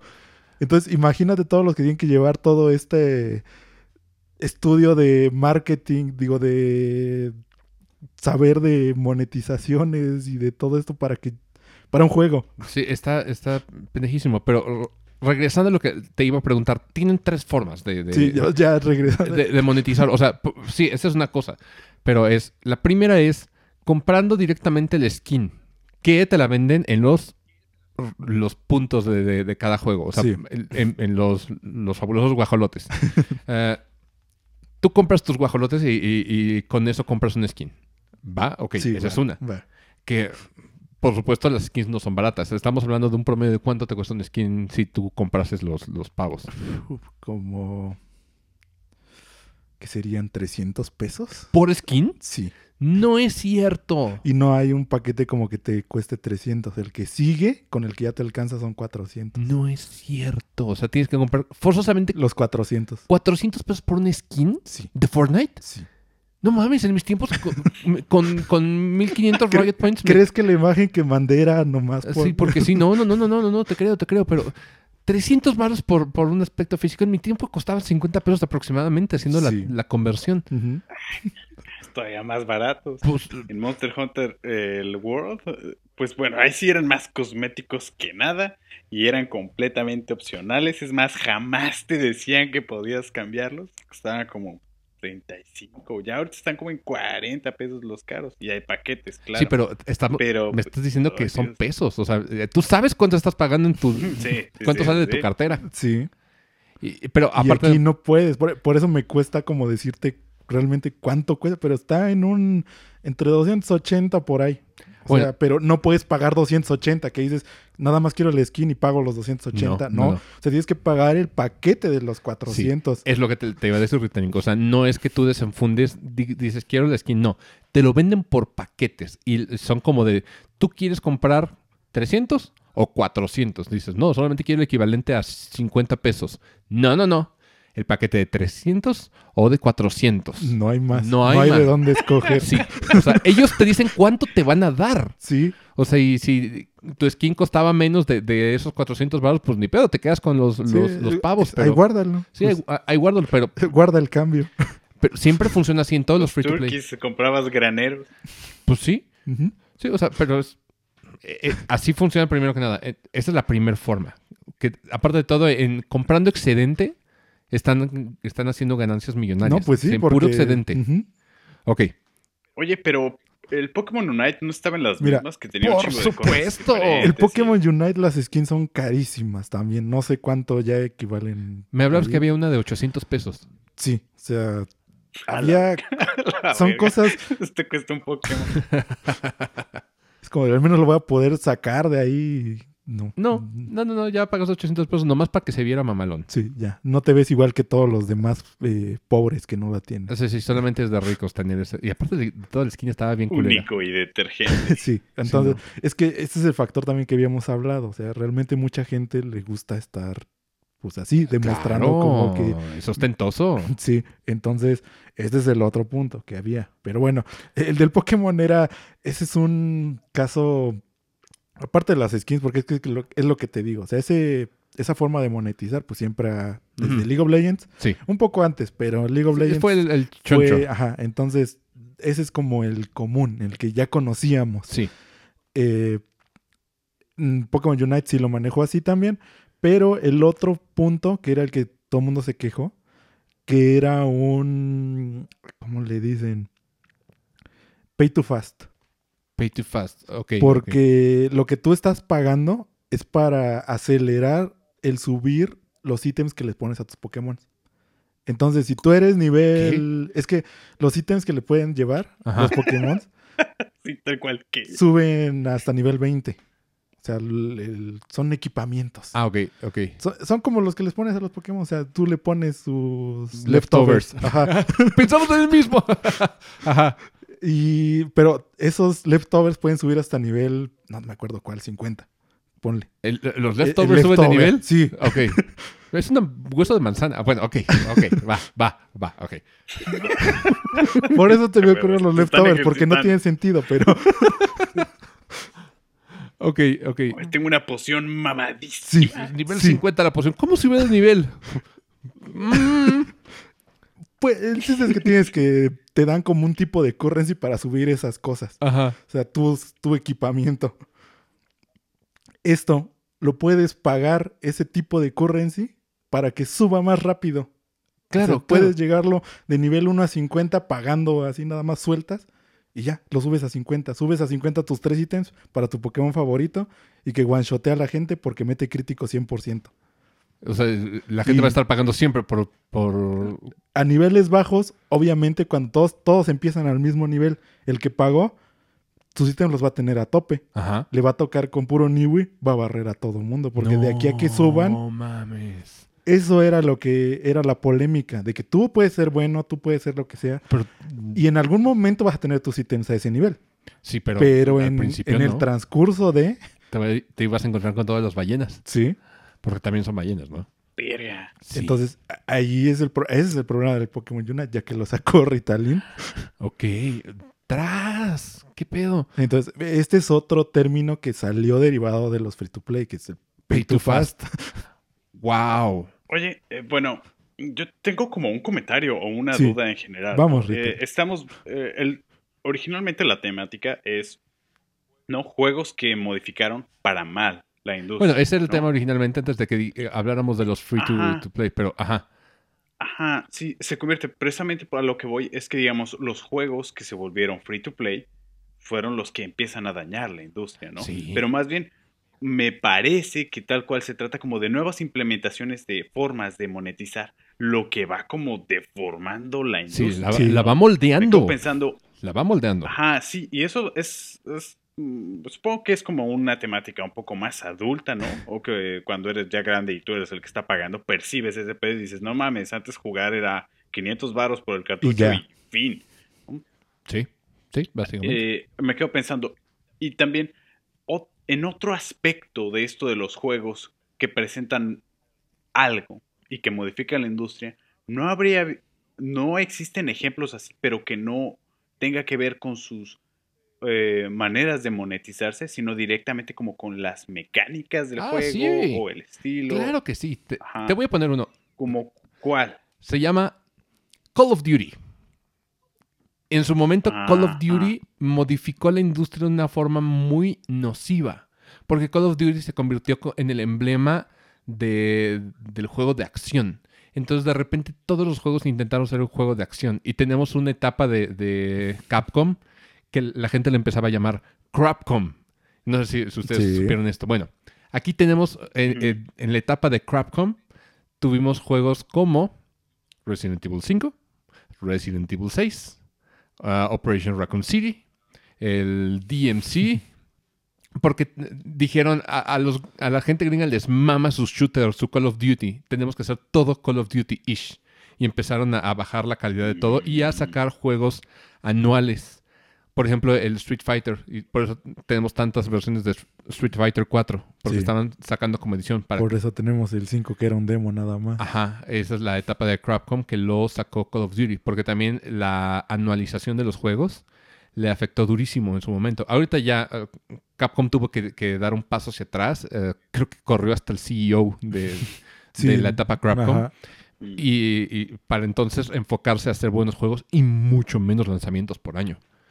Eh, Call of Duty es uno de, esos ejemplos. Si me hablas de, otro, um, disculpa lo que voy a decir, Oscar, pero creo que League of Legends sí le hizo como un impacto que puede, puede ser hasta negativo con la venta de, objetos cosméticos y la búsqueda de ellos. No, sí, o sea, yo lo sé. Yo ves que te digo, a mí no me afecta que digan mal de algún juego. Porque, o sea, yo lo veo siempre de, tanto lo que aportan como lo que afecta. ajá. Entonces, yo ves que te dije, sí, fui partidario de, de que todo esto que se expuso ya más allá, eh, uno de ellos fue, fue esto, o sea, que League of Legends creció demasiado y es lo que te dije, que ahorita está en los RP por los aires. Sí. hasta ya cantidades que dices, no voy a pagar eso por una skin. Mira, eh, es por lo mismo. Te digo, la, cuestión de League of Legends, y yo entré en el mame también de League of Legends porque realmente es un juego muy interesante y la escena competitiva de League of Legends es apendejante, dude. O sea, de verdad tienes que ir a un evento de League of Legends porque no sabes el fenómeno cultural que es. O sea, literalmente estás viendo el fútbol de los tetos. E, e, es, eso, o sea, ves a Emilio viendo, viendo sus partidas de League of Legends. Nos vemos a nosotros viendo partidas de League of Legends como si viéramos el fútbol con dos botes de tecates. Y Riot hizo también mucho para... Sí, claro, lo, alimentó. Ajá, porque todo esto de los eSports era muy... Underground y está mal visto. Pero bueno, no es el punto de la escena competitiva. Este es otro tema. Otro tema. Otro, Cuando entramos, nosotros dijimos, vamos a apoyar este juego porque realmente Riot era esta empresa que se estaba rifando, porque eh, empezaron... Eh, todos, todos tenemos como esta fijación por los underdogs, por el, rival más débil que está abriéndose camino y, rompiéndola. Entonces, cuando ves un underdog, dices, güey, qué bueno por él, vamos a apoyarlo. Entonces, en su momento decíamos, es un juego gratuito. La única forma en la que se están costeando ellos son las skins. Sí. Pero nosotros no teníamos ni idea de que esto iba a generar un precedente. Y, y, esta es la cuestión. Cuando se genera un precedente, es muy difícil irse para atrás. Entonces lo que hizo League of Legends, por ejemplo, es marca un precedente de quieres comprar cosméticos, bro. Aquí están los cosméticos, bro. Entonces, y, ya fue lo de que decía Ritalin, o sea, ya es por paquetes que no sabes realmente cuánto valían los Riot Points. Y si hay una empresa que le entró rudísimo a, la venta de cosméticos a través de puntos también confusos y los mete aparte de todas estas microtransacciones dentro de sus juegos AAA a full price, se llama Ubisoft. Sí. Ubisoft te vende lo mismo, un currency desconocida para comprar cosméticos. Y la única forma de comprar esos cosméticos es, a través de, la tienda. Y, o sea, tú no los puedes ganar porque mm. sí. Te regalan uno. Pero bueno, tú puedes ignorar a los de Ubisoft. Por ejemplo, eh, tú puedes no comprar las cuestiones estéticas del Valhalla. Sí. Eh, y ya, estás bien. O sea, nomás es Ubisoft que quedó como payaso. Pero habrá gente que sí, sí lo... E, es que ese es el punto. O sea, estando la opción, hay gente que sí. Lo va a meter. Es lo mismo que decía el Pokémon, del Pokémon Unite. O sea, tanto tú no lo puedes, puedes decir, no, pues yo no lo uso. Pero está la opción. Y hay gente que lo está pagando. Sí, lo va a utilizar. Sí. Eh, y siempre, siempre pasa así. O sea, por ejemplo, no me acuerdo si Diablo alguna vez implementó como un... el del Diablo, ves lo que te dije, era porque la... Pero ni siquiera Diablo Inmortal, era, no, el Diablo 3. Diablo 3, ándale. El Diablo 3 fue su bronca con el, la casa de... de ah, este, subastas. sí, su casa de subastas no nada más era con currency del juego, se podía con dinero real. Entonces la gente lo que hacía, pues mejor lo compro ya no me voy a grindear los dungeons, ya no, ya no voy a jugar el juego. Mejor pago por el equipo. Pay to fast. Y ya. O sea, de una forma u otra. Pero aquí era con, pues, directamente dinero. Sí. Este, no concurrency del juego. por eso te digo que sí lo empezaron a implementar de alguna u otra forma, se empezó a hacer y ya no fue tan bien visto. Entonces. Sí. Y por ejemplo, también creo que empezó a meter los, los Exp Boost. Ah, también. Esto de los X Boost es algo que. Y sucede también, bueno, eh, como te dije, Ubisoft dice, ay, se puede hacer dinerito de esto. Y Ubisoft mete EXP Boost en sus juegos. En todos, en todos. O sea, tú puedes comprar EXP Boost para el Assassin's Creed.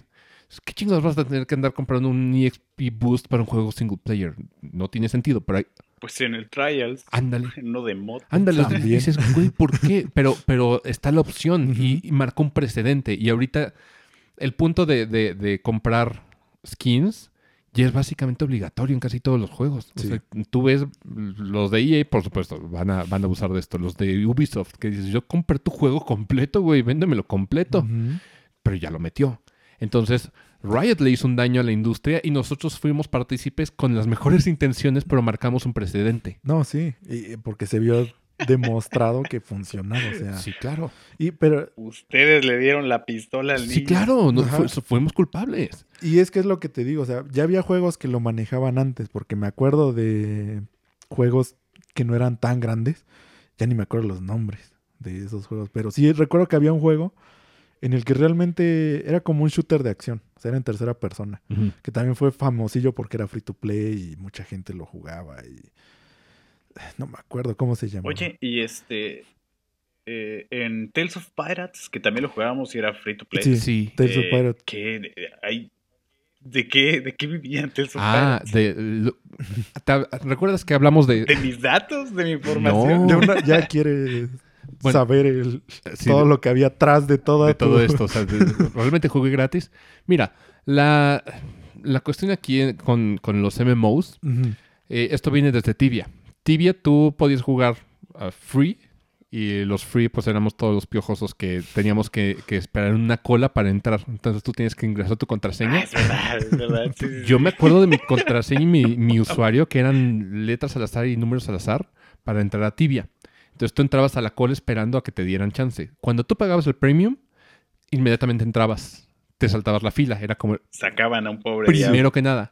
Y en segundo lugar, te daban como un EXP boost de, inicio, te, daban capacidad de poder hacer cosas mucho más padres dentro del juego. Acceder a lugares mucho más chidos dentro del juego. Eh, y acceder a servidores libres de, la gente piojosa que no pagaba por, por él. Me acordé de la monetización del Tale of Pirates ahorita que. ¿Cuál era oh, por favor, ilustra Ritalin. ¿Cuál era la monetización de Tales of Pirates? Lo del Tale of Pirates, ves que podías tener una mascotita. Ajá. La mascotita necesitaba comida. Ajá. Solo había dos formas de conseguir la ah. comida. Una ya te imaginarás cuál es, que ese es el factor que estamos manejando en este punto. Tenías que pagar para... Para comprarle comida. a tu chucho, sí. Ajá. El otro era... ¿Ves que había un sistema de referir amigos? Que si subías de nivel con él y él subía contigo y así te iban dando recompensitas el cada esquema piramidal del Tales of Pirates. Entramos en esquema piramidal y no lo sabíamos. Acabo de desbloquear un recuerdo. Ah la bestia es ahí también te daban esta comidita para tu mascota. Wow entonces una de las cosas era la comida otra eran skins para las armas ves que estaban la y eran skins que te daban stats no nada más eran skins así porque sí. eran armas. Sí. básicamente sí. Que estaban, eran los palillos, eran todas estas cosas. Eso era con dinero de verdad. O si alguien lo vendía pues en sus puestitos por, por currency del juego. Pero era altísimo el costo del currency del juego. Sí. Ahí está. Así es como ganaban Varo. Ahora lo sabes. Órale. Wow. Quién sabe qué fue ese pobre juego, pero wow, sí, wow, efectivamente. Y, y, así, o sea, recordando varios juegos como Underground o con los que crecimos que eran free to play, que ya te metías más, porque es que el te lo para, yo me acuerdo porque yo me metí. Sí, pues, durísimo, sí, choncho. Entonces, no gasté. Eso sí, de una vez, no, no gasté. Pero tuviste cosas bien, bien rudas. ajá, por, por lo mismo, porque yo grindeaba, que era lo que, es lo que te digo, está el factor de, si tú grindeas, te va a costar como meterle chorro de tiempo, así muchísimo. O sea, es el único juego que vas a jugar y vas a estar ahí viendo con qué se saca dinero, qué es lo mejor para sacar dinero, qué es lo mejor para tal cosa. Que mira, hay una cuestión. Éramos preparatorianos, sí. si, mal no recuerdo. Y cuando eres preparatoriano tienes mucho tiempo libre y tú puedes grindear. Para la gente que nos escucha de, de ese rango de edad, pues, o te masturbas o juegas en tu rato O las dos, porque era con. o, las dos. Dual wielding. Sí, claro, dual wield. Aprovecha el tiempo, Rita. Sí, claro. O sea, aparte de todos los, jóvenes de hoy en día son multitask. Ah, pero bueno, o sea, imagínate esto. También es un círculo vicioso. Porque tú cuando eres joven dices, no me afecta todo esto porque puedo simplemente grindear y tienes como la paciencia y, el, tiempo. Entonces grindeas. Pero conforme eres más adulto, ¿qué crees? Tienes menos tiempo, pero tienes una cartera mucho más grande y menos paciencia.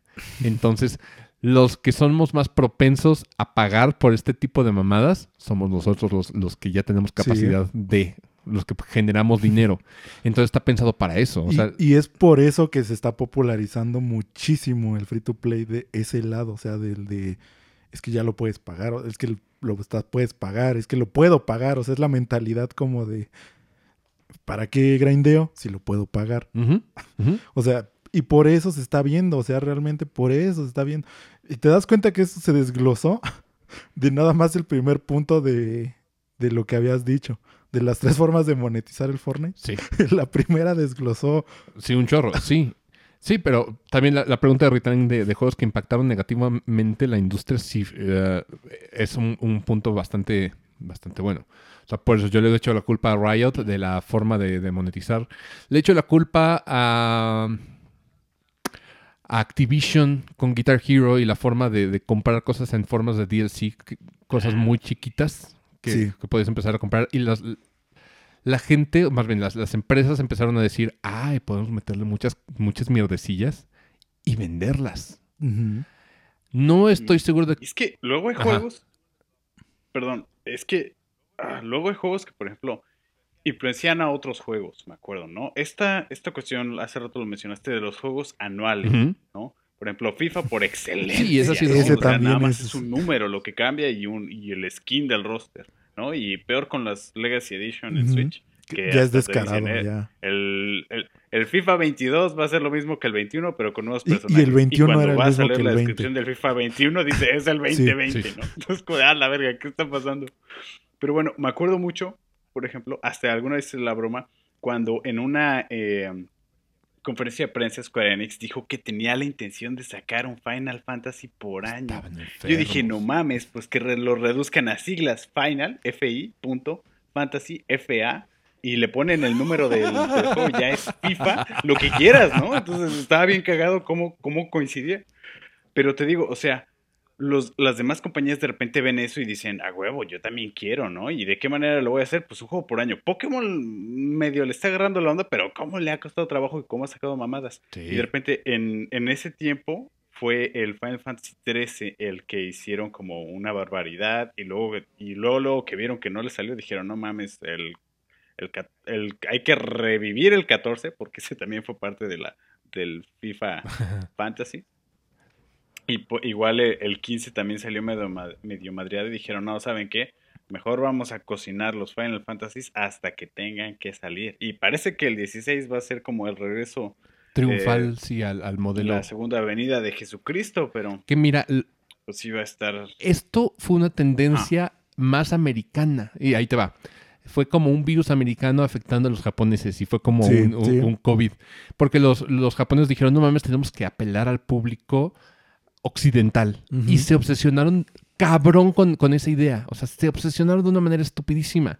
Y por eso te digo que la época de Crapcom fue por, por intentar hacer juegos que apelaran más al mercado occidental. Y por eso tenemos a la aberración que le llaman Dante de, de DMC. Por eso tenemos a, Chris pegándole a una piedra gigante. ese, ese, tipo de mamadas es cosas que los americanos dicen, ¡Yeah! ¡America!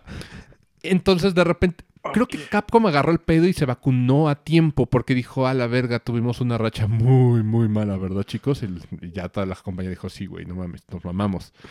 Y dijeron, ok, vamos a bajar de huevos, vamos a sacar juegos ah, cada, cada que, estén y vamos a invertirle a la calidad de. Y así empezaron varios a, hacer lo mismo. O sea, nomás hay, hay unas cuantas compañías que están como apenas saliendo del, del hoyo. Entre ellas está Square Enix, que ahorita dijo, no, güey, nos mamamos horrible. Eh, tardó más tiempo que Capcom en, reaccionar.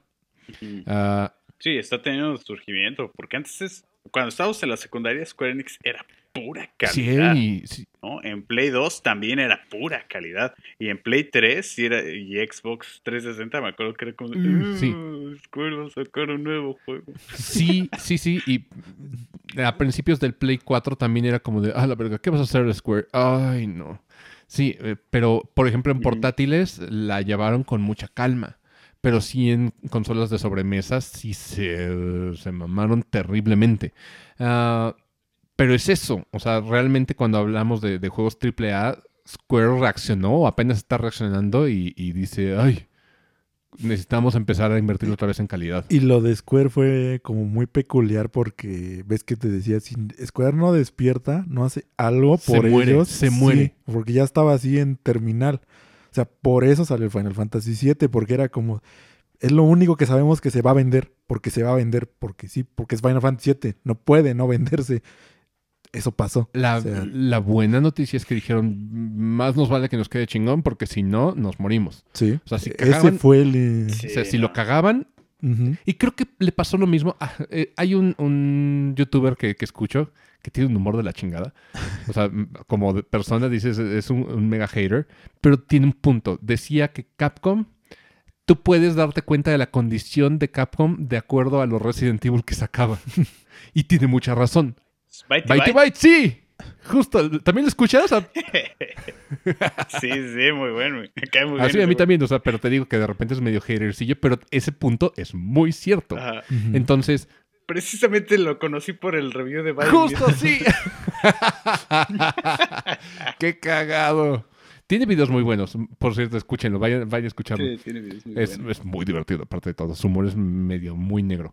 Ah pero es cierto, o sea, y si te fijas, cuando, cuando estaba la época Crapcom, estaba el Resident Evil 6, que es lo que todo mundo universalmente decimos, y de repente todavía le, costó recuperarse con, con el Resident Evil 7. O sea, el Resident Evil 7 habla ya de la época donde Capcom empezó a invertir en calidad. Sí. Sí, se vio mucho, o sea, desde, desde el enfoque que le dio. Sí. O sea, y empezamos a ver inversión en franquicias como Monster Hunter. Por eso salió un World.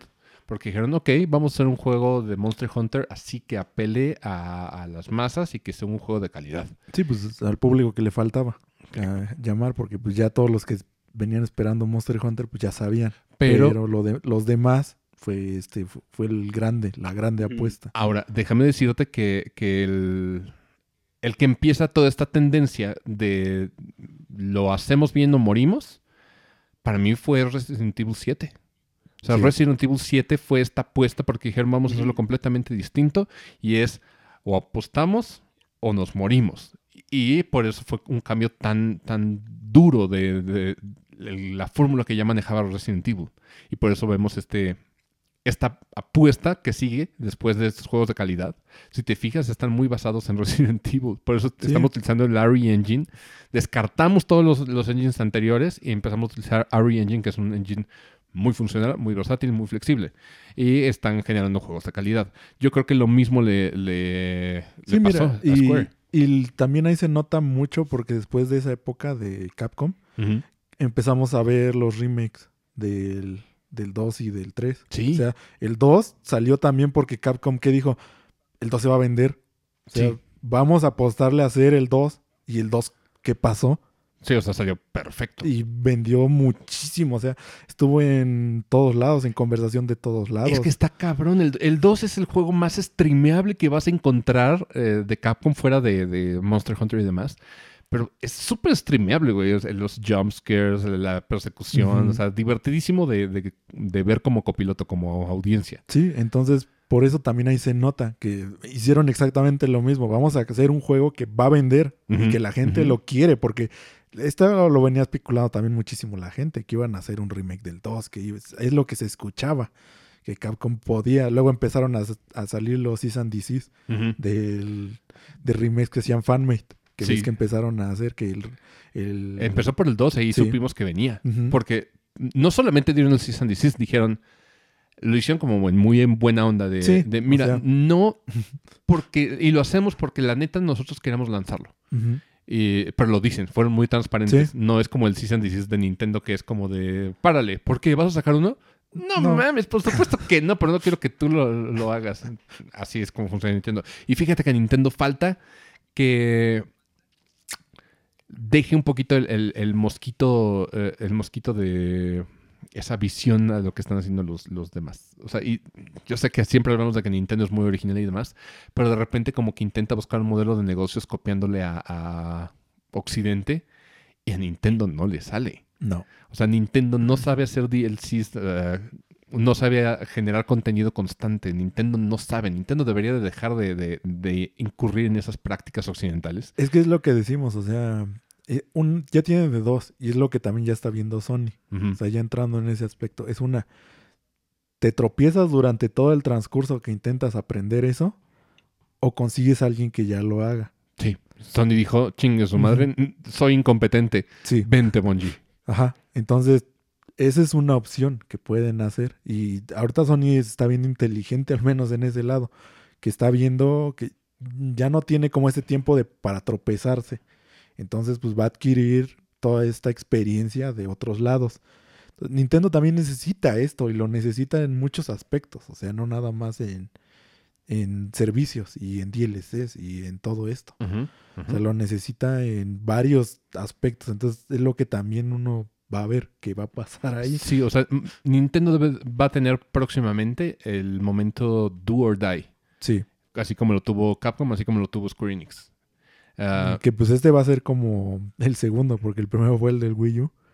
Que también eh, bueno, fue como para reestructurarse lo que iban a hacer realmente, o sea, en general. Sí, como plataforma de, del Switch, pero, pero en cuanto a modelo de negocios, ahorita Nintendo está en la edad de piedra. Sí, que eh, por eso es el otro lado. O sea, uno es en hardware y ahora viene el de software. El de software, sí, o el de negocio, más bien. Sí, vamos a llamarlo así. Sí, porque es todo. software está bien, o sea, es, el negocio.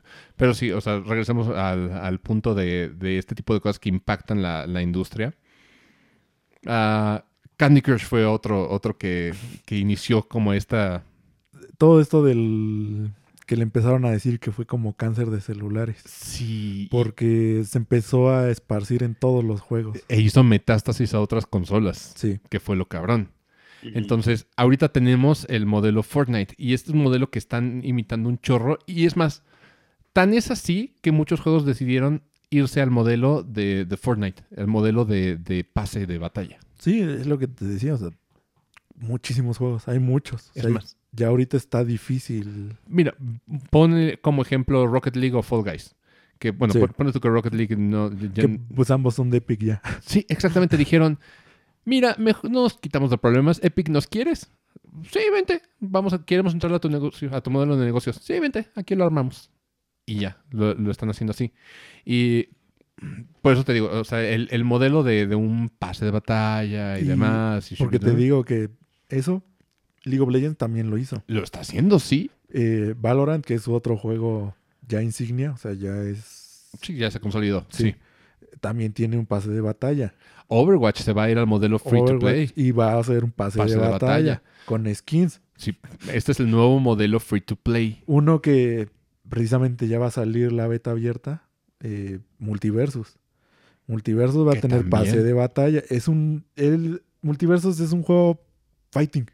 ¿Cuándo ibas a ver un fighting que tuviera pase de batalla? Ya existía con esta. este eh, fighting que es sencillo de, aprender, que te, ah, enseñé alguna vez. Ese lo intentó, pero obviamente nadie lo iba a pelar. pero pues este sí ya va a grande escala. Sí, claro. claro. Es... Warner. Sí, o sea, pero ves, o sea, si hablamos de otro que tiene gran culpa de modificar hacia un lugar, tal vez no malo, pero sí raro, es eh, Fortnite. O sea, el, modelo de negocios de Fortnite, que todo el mundo quiso entrar al mame, descompuso la, industria. No, sí. Fue, fue algo que no nadie veía venir, ni siquiera Epic. O sea, Epic no supo realmente qué tanto iba a afectar Mira, aquí la moraleja de todo esto es. sí, la moraleja de todo esto es. Cuando se marca un precedente de algo, no, no es retroactivo, o sea, no se echa la industria para atrás. Entonces, si tienes un precedente de una forma de monetización nueva, la industria no va a dejar de monetizar, simplemente la va a evolucionar. Así como el modelo free to play empezó con skins, digamos. ¿Qué fue lo que hizo Fortnite? ¿Cómo llevamos la monetización de las skins a más allá? ¿Cómo nos encargamos que este ingreso sea fijo? O sea, porque no solamente vendieron las skins, sino que, dijeron cómo hacemos que este dinero nos siga llegando, ya sea mes, mes con mes, por usuario, a través del pase de batalla. Porque si, si el pase de batalla te dijese, ok, te está ayudando a farmear más, más pavos y puedes juntar más allá de, de los 1500 que tú me dijiste, dirías, va, ok, ok, entiendo el porqué y es como para, para agilizar todo este proceso de las skins y demás y bla, bla, bla, bla, pero no, te da un límite. Sí, aquí el pase ya después de, de que pasó eso, bueno, de que trascendió a nada más.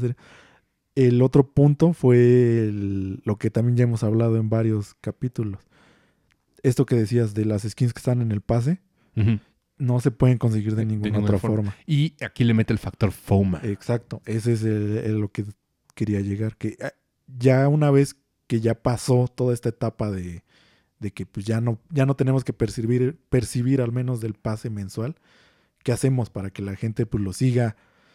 Pone esta skin que sabes que solo la van a conseguir en esa temporada y no va a poder estar en la tienda nunca más porque desde un principio lo especificaron. O sea, desde todo el tiempo que existe el pase, dijeron, todas las skins que estén en el pase no se van a poder conseguir de ninguna otra forma. Nunca. Y hasta ahorita, en los cinco años que lleva de juego, ponle que el pase lleve cuatro, porque no estuvo en un principio, no existía. Ponle que los cuatro años de los que existe el pase, no ha habido ninguna skin en la tienda de todas las que ha habido en los pases. Ninguna. Ha habido variaciones ya sea alguna otra forma de esa skin. Pero tal cual, por ejemplo, que decías, mm. ahorita la de Darth Vader, no va a volver a estar Darth Vader de ninguna forma. Qué cañón. O sea, porque también está involucrando otra práctica de, marketing que es el FOMA, que es el Fear of Missing Out, miedo a perdérselo. Y ese es poderoso también, muy poderoso. Entonces, se dan cuenta, o sea, e, e, estos esta idea de la, forma de monetizar también eh, es como a veces nocivo. De suyo, el, modelo que se instauró desde los juegos de 360, donde te daban un juego pero te vendían las expansiones en forma de DLC, marcaron un precedente. Y no hemos echado para atrás los DLCs. Los DLCs siguen jugando, siguen apareciendo a pesar de que el juego esté completo y sea un, gran juego. Va a estar lleno de DLCs. O sea, un, pues es como también ve, ve, el Pokémon, ¿no? Ahorita el Scarlet y el... Violet. ¿Cómo se llama? Scarlet y Ruby. Scarlet y Violet. Que supuestamente hubo un, el Giga Leak y ya están así confirmando. Hay DLC para esta cosa y hasta los lees como toda la lista de cosas que se liquearon. O sea, hay que también pensarlo como una posibilidad, pero no me sorprendería que fuera así. Que dicen, hay Pokémones que tienen tal forma o va a ser esta cosa, pero los van a guardar para el ah. DLC, ¿no? Entonces como de, desde ahorita ya están pensando eso, no es como contenido extra como quisieron después para complementar el juego, no, sino es como una parte íntegra que se están guardando para después vendértela. Esa a mí se me hace muy cool. O sea, ahorita quisiera expandir un poquito más como mi percepción de Nintendo, que igual Nintendo tiene varias cositas, varios juegos que marcaban un antes y un después en cómo iban a operar como empresa. Y siento que ahorita estamos viendo muchos de esos desenlaces. Por ejemplo. Eh, bueno, el que ahorita el que mm, se me hizo como súper eh, próximo, súper cercano, el Mario 3D All Stars. Ah, ok, ok. Que, ajá, ese por ejemplo, no hemos visto ahorita hasta qué grado afectó, pero porque nada lo hemos visto con ese y después con el Fire Emblem. Sí, sí, sí. Eh, que sí, tal cual, o sea, ese de, como tú decías, debido al FOMA. Sí. Entonces Nintendo agarra eso y nos agarra el pescuezo y compramos el Mario 3D All Stars pensando que, chale, sí va a desaparecer y todavía lo puedes comprar en Amazon. Barato. Sí, sí, sí. estoy como de, mira, Nintendo está experimentando, pero al momento de que experimentas, también estás, estás generando precedentes. Ajá. Y precedentes, acuérdate, precedente igual a peligroso. Entonces sí, sí es cierto. O sea, el hecho de que haya abusado del FOMA para el, Mario 3D All Stars y realmente no, no esté escaso el juego, sí te hace levantar las cejas y decir, otras empresas van a poder em, empezar a hacer lo mismo. Digo, ¿sabes quién lo, lo aplica bien rudo? Eh, Limited Run Games. Limited Run que también es lo que estábamos ah, hablando de eso. de que Limited Run Games está haciendo algo de culpa ahí que está creando como estos juegos coleccionables, pero de forma, mm. o sea, no natural, sino que lo está provocando a propósito. Sí, es completamente artificial. Es artificial lo que está haciendo. sí, pero bueno, en el caso de Limited Run también, bueno, es si tú lo quieres en físico, porque en realidad va a estar en pero... digital. Me acuerdo, por ejemplo, del caso de, de este juego de... No me acuerdo cómo se llama la empresa eh, que hizo el, este indie Grapple Dog. Este juego originalmente iba a ser únicamente físico, distribuido por. Ajá, únicamente físico, y era por una de estas empresas parecidas a Limited Tron, que ya hay un chingo. Este. Y pues quién sabe qué pedo, qué pasó, que ahora ya lo puedes encontrar en digital, ¿no? Entonces, en ese momento todo lo enseñó en el trailer y todo y decías, ah, se ve muy mamón. Y la única forma que voy a tener de entrarle es pidiéndoselo a estos cabrones. Entonces, pero generalmente funciona como que sacan juegos en físico de juegos que están digitales en varias plataformas. Entonces, ahí sí, sí entiendo que puede evolucionar. Muy culero, pero hasta ahorita no diría que es como tan mal. Mira, ah, mira, yo sí lo veo malo porque Limited Run lo que dijo es que lo hacía para preservar los juegos. O sea, esa era su ideología. Y lo vemos desde un inicio. O sea, ellos lo dijeron. ¿Y qué es lo que está haciendo ahora? Necesitan sus juegos parches, necesitan sus juegos cosas. Ya no sirve para preservar un juego así. O sea, su ideología, que era para lo que lo estaban haciendo, eh, empieza como a quebrarse. Entonces ya no es lo que decían que lo hacían, por qué lo hacían, sino ya estás viendo que pues, realmente están creando eh, un mercado que no debería existir. O sea, tal cual. ¿Por qué? Porque quien quisiera sacarlo físico, debería poder sacarlo físico. O sea, no tendrías que ir como a un límite. O si no puedes sacarlo físico, pues déjalo digital, pero pues, que se quede digital. Sí, de repente también incurren en, otras cosas bien raras. ¿Te acuerdas de la figura de, Shanti? Sí. Que tiene unos, tiene unos huequitos. Los stands. Sí. sí, tiene unos stands. Esta figura tiene, tiene estos huequitos para que vayan estos stands iluminados por LED que se ve preciosos. ¿Sabes cómo se pueden conseguir solamente esos... Eh, e-, esas, figuritas de acrílico. Que van junto con la figura. Eh, la única manera de conseguirlos era comprando las versiones de Limited Run Games de, los juegos de Shanty. Y si no, vas a tener una figura con unos huecos ahí. Que hicieron un paquete. Sí, o sea, pero no son las mismas que también es lo que vi que, o sea, no son las mismas que las que venían en las ediciones de colección, que es aparte la edición grande. Sí, pero es un paquete, fíjate, o sea, es eh, realmente las letras chiquitas dicen eh, están se venden por separado. Entonces, ah, ya empieza a, cometer como varios, varios pecadillos ahí Limited Run Games. Uno de, esos ejemplos, como decías tú, Oscar, de, de, que ya necesitan un parche, es el Doom Eternal que va a salir para Switch. Sí. Número uno, no va a caber completo en la tarjeta.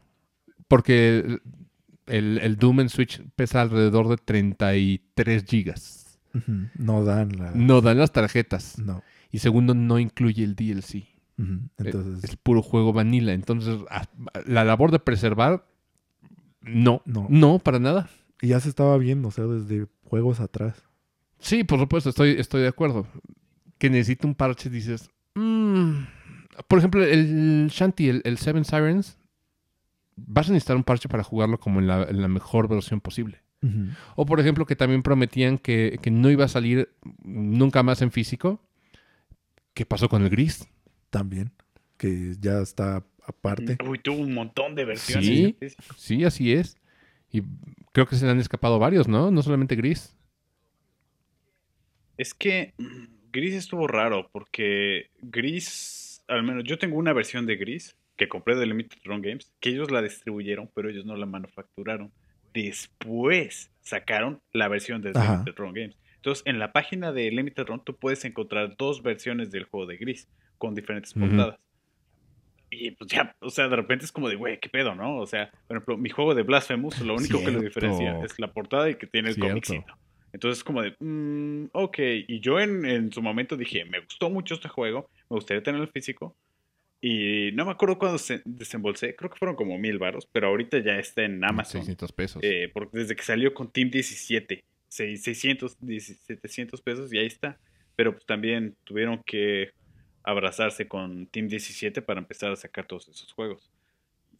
sí, sí te entiendo. Habría que, yo creo que más que esto de los juegos que hicieron un cambio eh, en la industria para mal, sería como esos juegos que popularizaron eh, estas mecánicas o estas prácticas, ¿no? Creo que tiene que ver más que nada como con las prácticas, porque las mecánicas de los juegos, pues en realidad como que a veces toman, a veces dejan. Entonces, inherentemente el software no es tanto el problema, ¿no? sino más bien quién mueve los que también que también no te creas también el, software eh, tiene mucho que ver. Porque por ejemplo tenemos un Fortnite y de repente empezaron a salir un chorro de Battle Royale si ya todo tenía que tener un, modo Battle Royale. Sí desde antes de Fortnite. O sea Fortnite nació porque los Battle Royales estaban popularizando. Por PUBG sí o sea PUBG fue realmente el culpable de y después Fortnite Fortnite era Save the World. O sea el original era el Save the World. Y después hizo la transición a. ¿Y si lo hacemos Battle Royale? Ahora, por ejemplo, el, otro mm. eh, es el, la fiebre de los open worlds. Es lo que estamos pasando ahorita. Que de repente ya todo tiene que ser open world. O sea, y eso también eh, es como una etapa en, la, en, las, en las franquicias. O sea, hasta Sonic se va a open world. En su momento, todo tenía que tener disparos y, y mecánicas Call of Duty-escas Sí. Y todo se hizo Call of Duty-esco. Shadow, Shadow the Sí, exacto. Oye, pero por eso les digo, o sea, más que el juego que lo crea, es el que lo populariza. Ah, por supuesto. Siempre es así, ¿eh? No te creas que, antes de la Coca-Cola no existían bebidas carbonatadas. Bebidas negras. Sí, así, así, es. Pero bueno, está como, como en, otros lados. Tendríamos que hacer como una parte dos de los juegos que por mecánicas eh, cambiaron la industria para bien o para mal. Digo, esto ya lo hablamos como en el capítulo anterior con Mota, que no cumplió su cuota de, palabras. Sí, es que ese sí ya habíamos abarcado como un poquito. Sí, un poquito. Sí, pero bueno, el punto aquí es que tenemos que demandar a Mota por incumplimiento de contrato. Ah, pero bueno, regresando al modelo free to play, o sea, ya sabes a lo que te enfrentas. Esa es, la, cuestión y no sabemos cómo va a evolucionar. Porque ahorita Fortnite tiene como el dominio bien cañón. Sí, mira, de ese lado es uno. El otro es que todos quieren hacer esa transición ya así mucho free to play. O sea, lo vimos desde Destiny 2. Lo vimos juegos antes. O sea, juegos antes que lo intentaron. Eh, o le salía bien o desaparecían. Porque era como su último respiro. Sí, sí, sí. O sea, uno de esos fue el de Gearbox el este juego de Hero Shooter. Battle. Eh, ¿Algo Born? O, Creo que sí, Battleborn. ¿Battleborn? Esa madre. Creo que sí. Ese juego. Eh, ese disco que te regalan, ya es, Y lo sacaron en físico y nadie lo compra. Ah, hablan del frisbee de mis perros. Porque no sirve para nada. Sí. sí, sí, sí. Ve, a ver cómo se llama. Ese, este, ese juego le pasó eso. Que su último respiro fue, vamos a hacerlo free to play. Muy tarde ya, por cierto. Sí, porque ya estaba bien quemado. Sí, o sea, ya Overwatch había robado todo el, todo el spotlight. Entonces, ya en este momento era como de, no, no le vas a poder competir. Gearbox no aprovechó como el, pues meterle parte de Gearbox a ese juego, porque pues era una IP nueva, que pues quien daba algo por ella. Y pues a últimas instancias hizo free to play y murió. O sea, no se pudo levantar. Simplemente no, no lo logró. Eh, entonces, pues tenemos de ese un lado que eso les pasó a unos. Otros tenemos, te dije, el, el caso del Destiny 2. Llamó a bastante gente que ya fuera free to play, pero que descubrimos que es free to start. Sí. O sea, ahí fue como, el, este es un free to start. Compras la base, pero las expansiones se venden por separado. Entonces te dan toda la base y puedes jugarlo y aprender a jugar, ir a ciertos lugares, hacer misiones, tener una experiencia Destiny 2. Pero ya si quieres el, equipo más reciente, el que te va a llevar al juego a donde va, pues necesitas la expansión. Entonces eh, es un free to start que también no se menciona mucho, lo catalogan como es free to play. Y pues así atraen a toda la gente, pero es un free to start. Pero mira, todo, todos los juegos son free to start, porque como decíamos, siempre te van a estar orillando a, gastar de una forma u otra. Sí, pero pues hay unos que sí es como requisito que gastes. O sea, el Destiny 2 es requisito que gastes. Sí, sí, bueno, al menos en, en Fortnite, no, cualquiera puede jugarlo y pues no, no gastas. Sí, claro, pero sí, sí, sí, sí, pero hablo como por ejemplo mm, si nos vamos a, lo de, no sé, los gachas. Lo mismo, te van orillando a gastar, simplemente te lo hacen subliminal. Entonces tú empiezas un gacha, te empiezan a dar currency y eventualmente te lo dejan de dar y dices, ay, pues ahora tengo que gastar. Y te, te, orillaron a gastar. Te envicieron, te, te, orillaron a gastar. Por lo menos eh, Destiny te dice, mira, funciona así el pedo. Te regalo la base y ya después te va a costar tanto. Ya sabes cuánto te va a costar. O sea, ya, ya tienes idea de esto y es transparente en el sentido de te cuesta 400 pesos. Y dices, ah, bueno, cuesta 400 pesos. ¿Entra con descuento? Entra con descuento, papi. Y le entras. Entonces, pues sí. A mí me, daría miedo que, por ejemplo, eh, Monster Hunter se volviera un juego así. Como que más o menos tiene ciertas cosas, ya, al menos el Rise, ¿no? Tiene ciertas cositas de, de esas conductas. ¿no? Que el Rise, o sea, sí es un juego completo, muy bueno, muy largo, pero al final, en comparación con las entregas anteriores, de repente sí dices como que le faltó, ¿no? Y principalmente la entrega anterior, con la que lo estoy comprando, es con el World y el World base. Ya el, el Iceborne llegó a aumentar muchísimas cosas y se sentía como que complementaba. Pero el Rise de repente sí era así como, me faltó mi endgame. Yo que disfruto mucho este juego, siento que me faltó mi endgame y ahora sale el Sunbreak y dicen que soluciona ese aspecto, entonces es como, uy, espero que no vayan para allá. Mm, es que Capcom ahorita no está, no está como intentando el modelo, digo, hasta el momento, porque viene el juego de mechas contra dinosaurios y no sabemos qué demonios va a ser esa madre. que, pues no, no importaba mucho, pero creo que Capcom le está dando importancia. Sí, o sea, para Capcom es importante. Sí. Digo, ¿quiénes somos nosotros para decirle que no lo es? Pobre Capcom. Pero también viene este, este modo de Resident Evil muy ah, relevante llamado el, Reverse, que no sabemos cómo demonios va, va, a funcionar. O sea, te lo regalaban con el Village, pero no sabemos si te va a, meter un sistema como Fall Guys o, o Dead by Daylight ah, pues también ese, por ejemplo, tiene creo que ya pase de batalla. Sí. entonces, todo esto empieza a, se empieza a acumular de todo lo que, si te fijas, todo lo que veníamos manejando, porque primero eran skins, que luego era otra currency. Todo esto se está acumulando como en todos los juegos. Sí, pero ahorita el, pase de batalla yo lo veo y todo lo que me estás contando, digo, está leonino. O sea, de verdad están, están detrás de tu, de tu varo. Sí. yo sé que Fortnite lo puedes jugar sin tanto pedo, gratuito y, ya. Pero Fortnite no es tonto. O sea, Fortnite no va a dejar que la gente se vaya sin, sin pagar un solo pavo. O sea, porque por algo Ese es el objetivo. Sí, claro. O sea, te ponen... El juego estará muy bonito y todo, pero te ponen así a, la zanahoria a la mano. O sea, para que realmente tengas esas ganas de, eventualmente consumir. Sí, y era lo otro que decía, que te empieza a hacer una necesidad de... Pues necesito jugarlo porque para que no me cueste el que sigue y me la llevo gratis todo el rato. O sea, Justamente. Entonces, pero pues de todas formas ya te hicieron pagar una vez. Sí. Entonces ya de ahí es como decir, no a completas, pues vas a pagar otra vez. ¿Por qué? Porque no te quieres quedar sin las skins del pase, obviamente. Pues sí, pero esta es la cultura del, del, free to play, señoras y señores. Hemos llegado a la marca de las dos horas. Hace mucho que no hablábamos así tan largo y tendido sobre, sobre un tema. Ah, es que sí, estaba muy... Teníamos que abordarlo porque siempre se había sumado. ¿sí? Teníamos que desahogarlo. ¿Nos falta algún tema por, por mencionar por acá? Pues creo que no. O sea, Creo que abarcamos bastante de, cómo inició hasta el momento.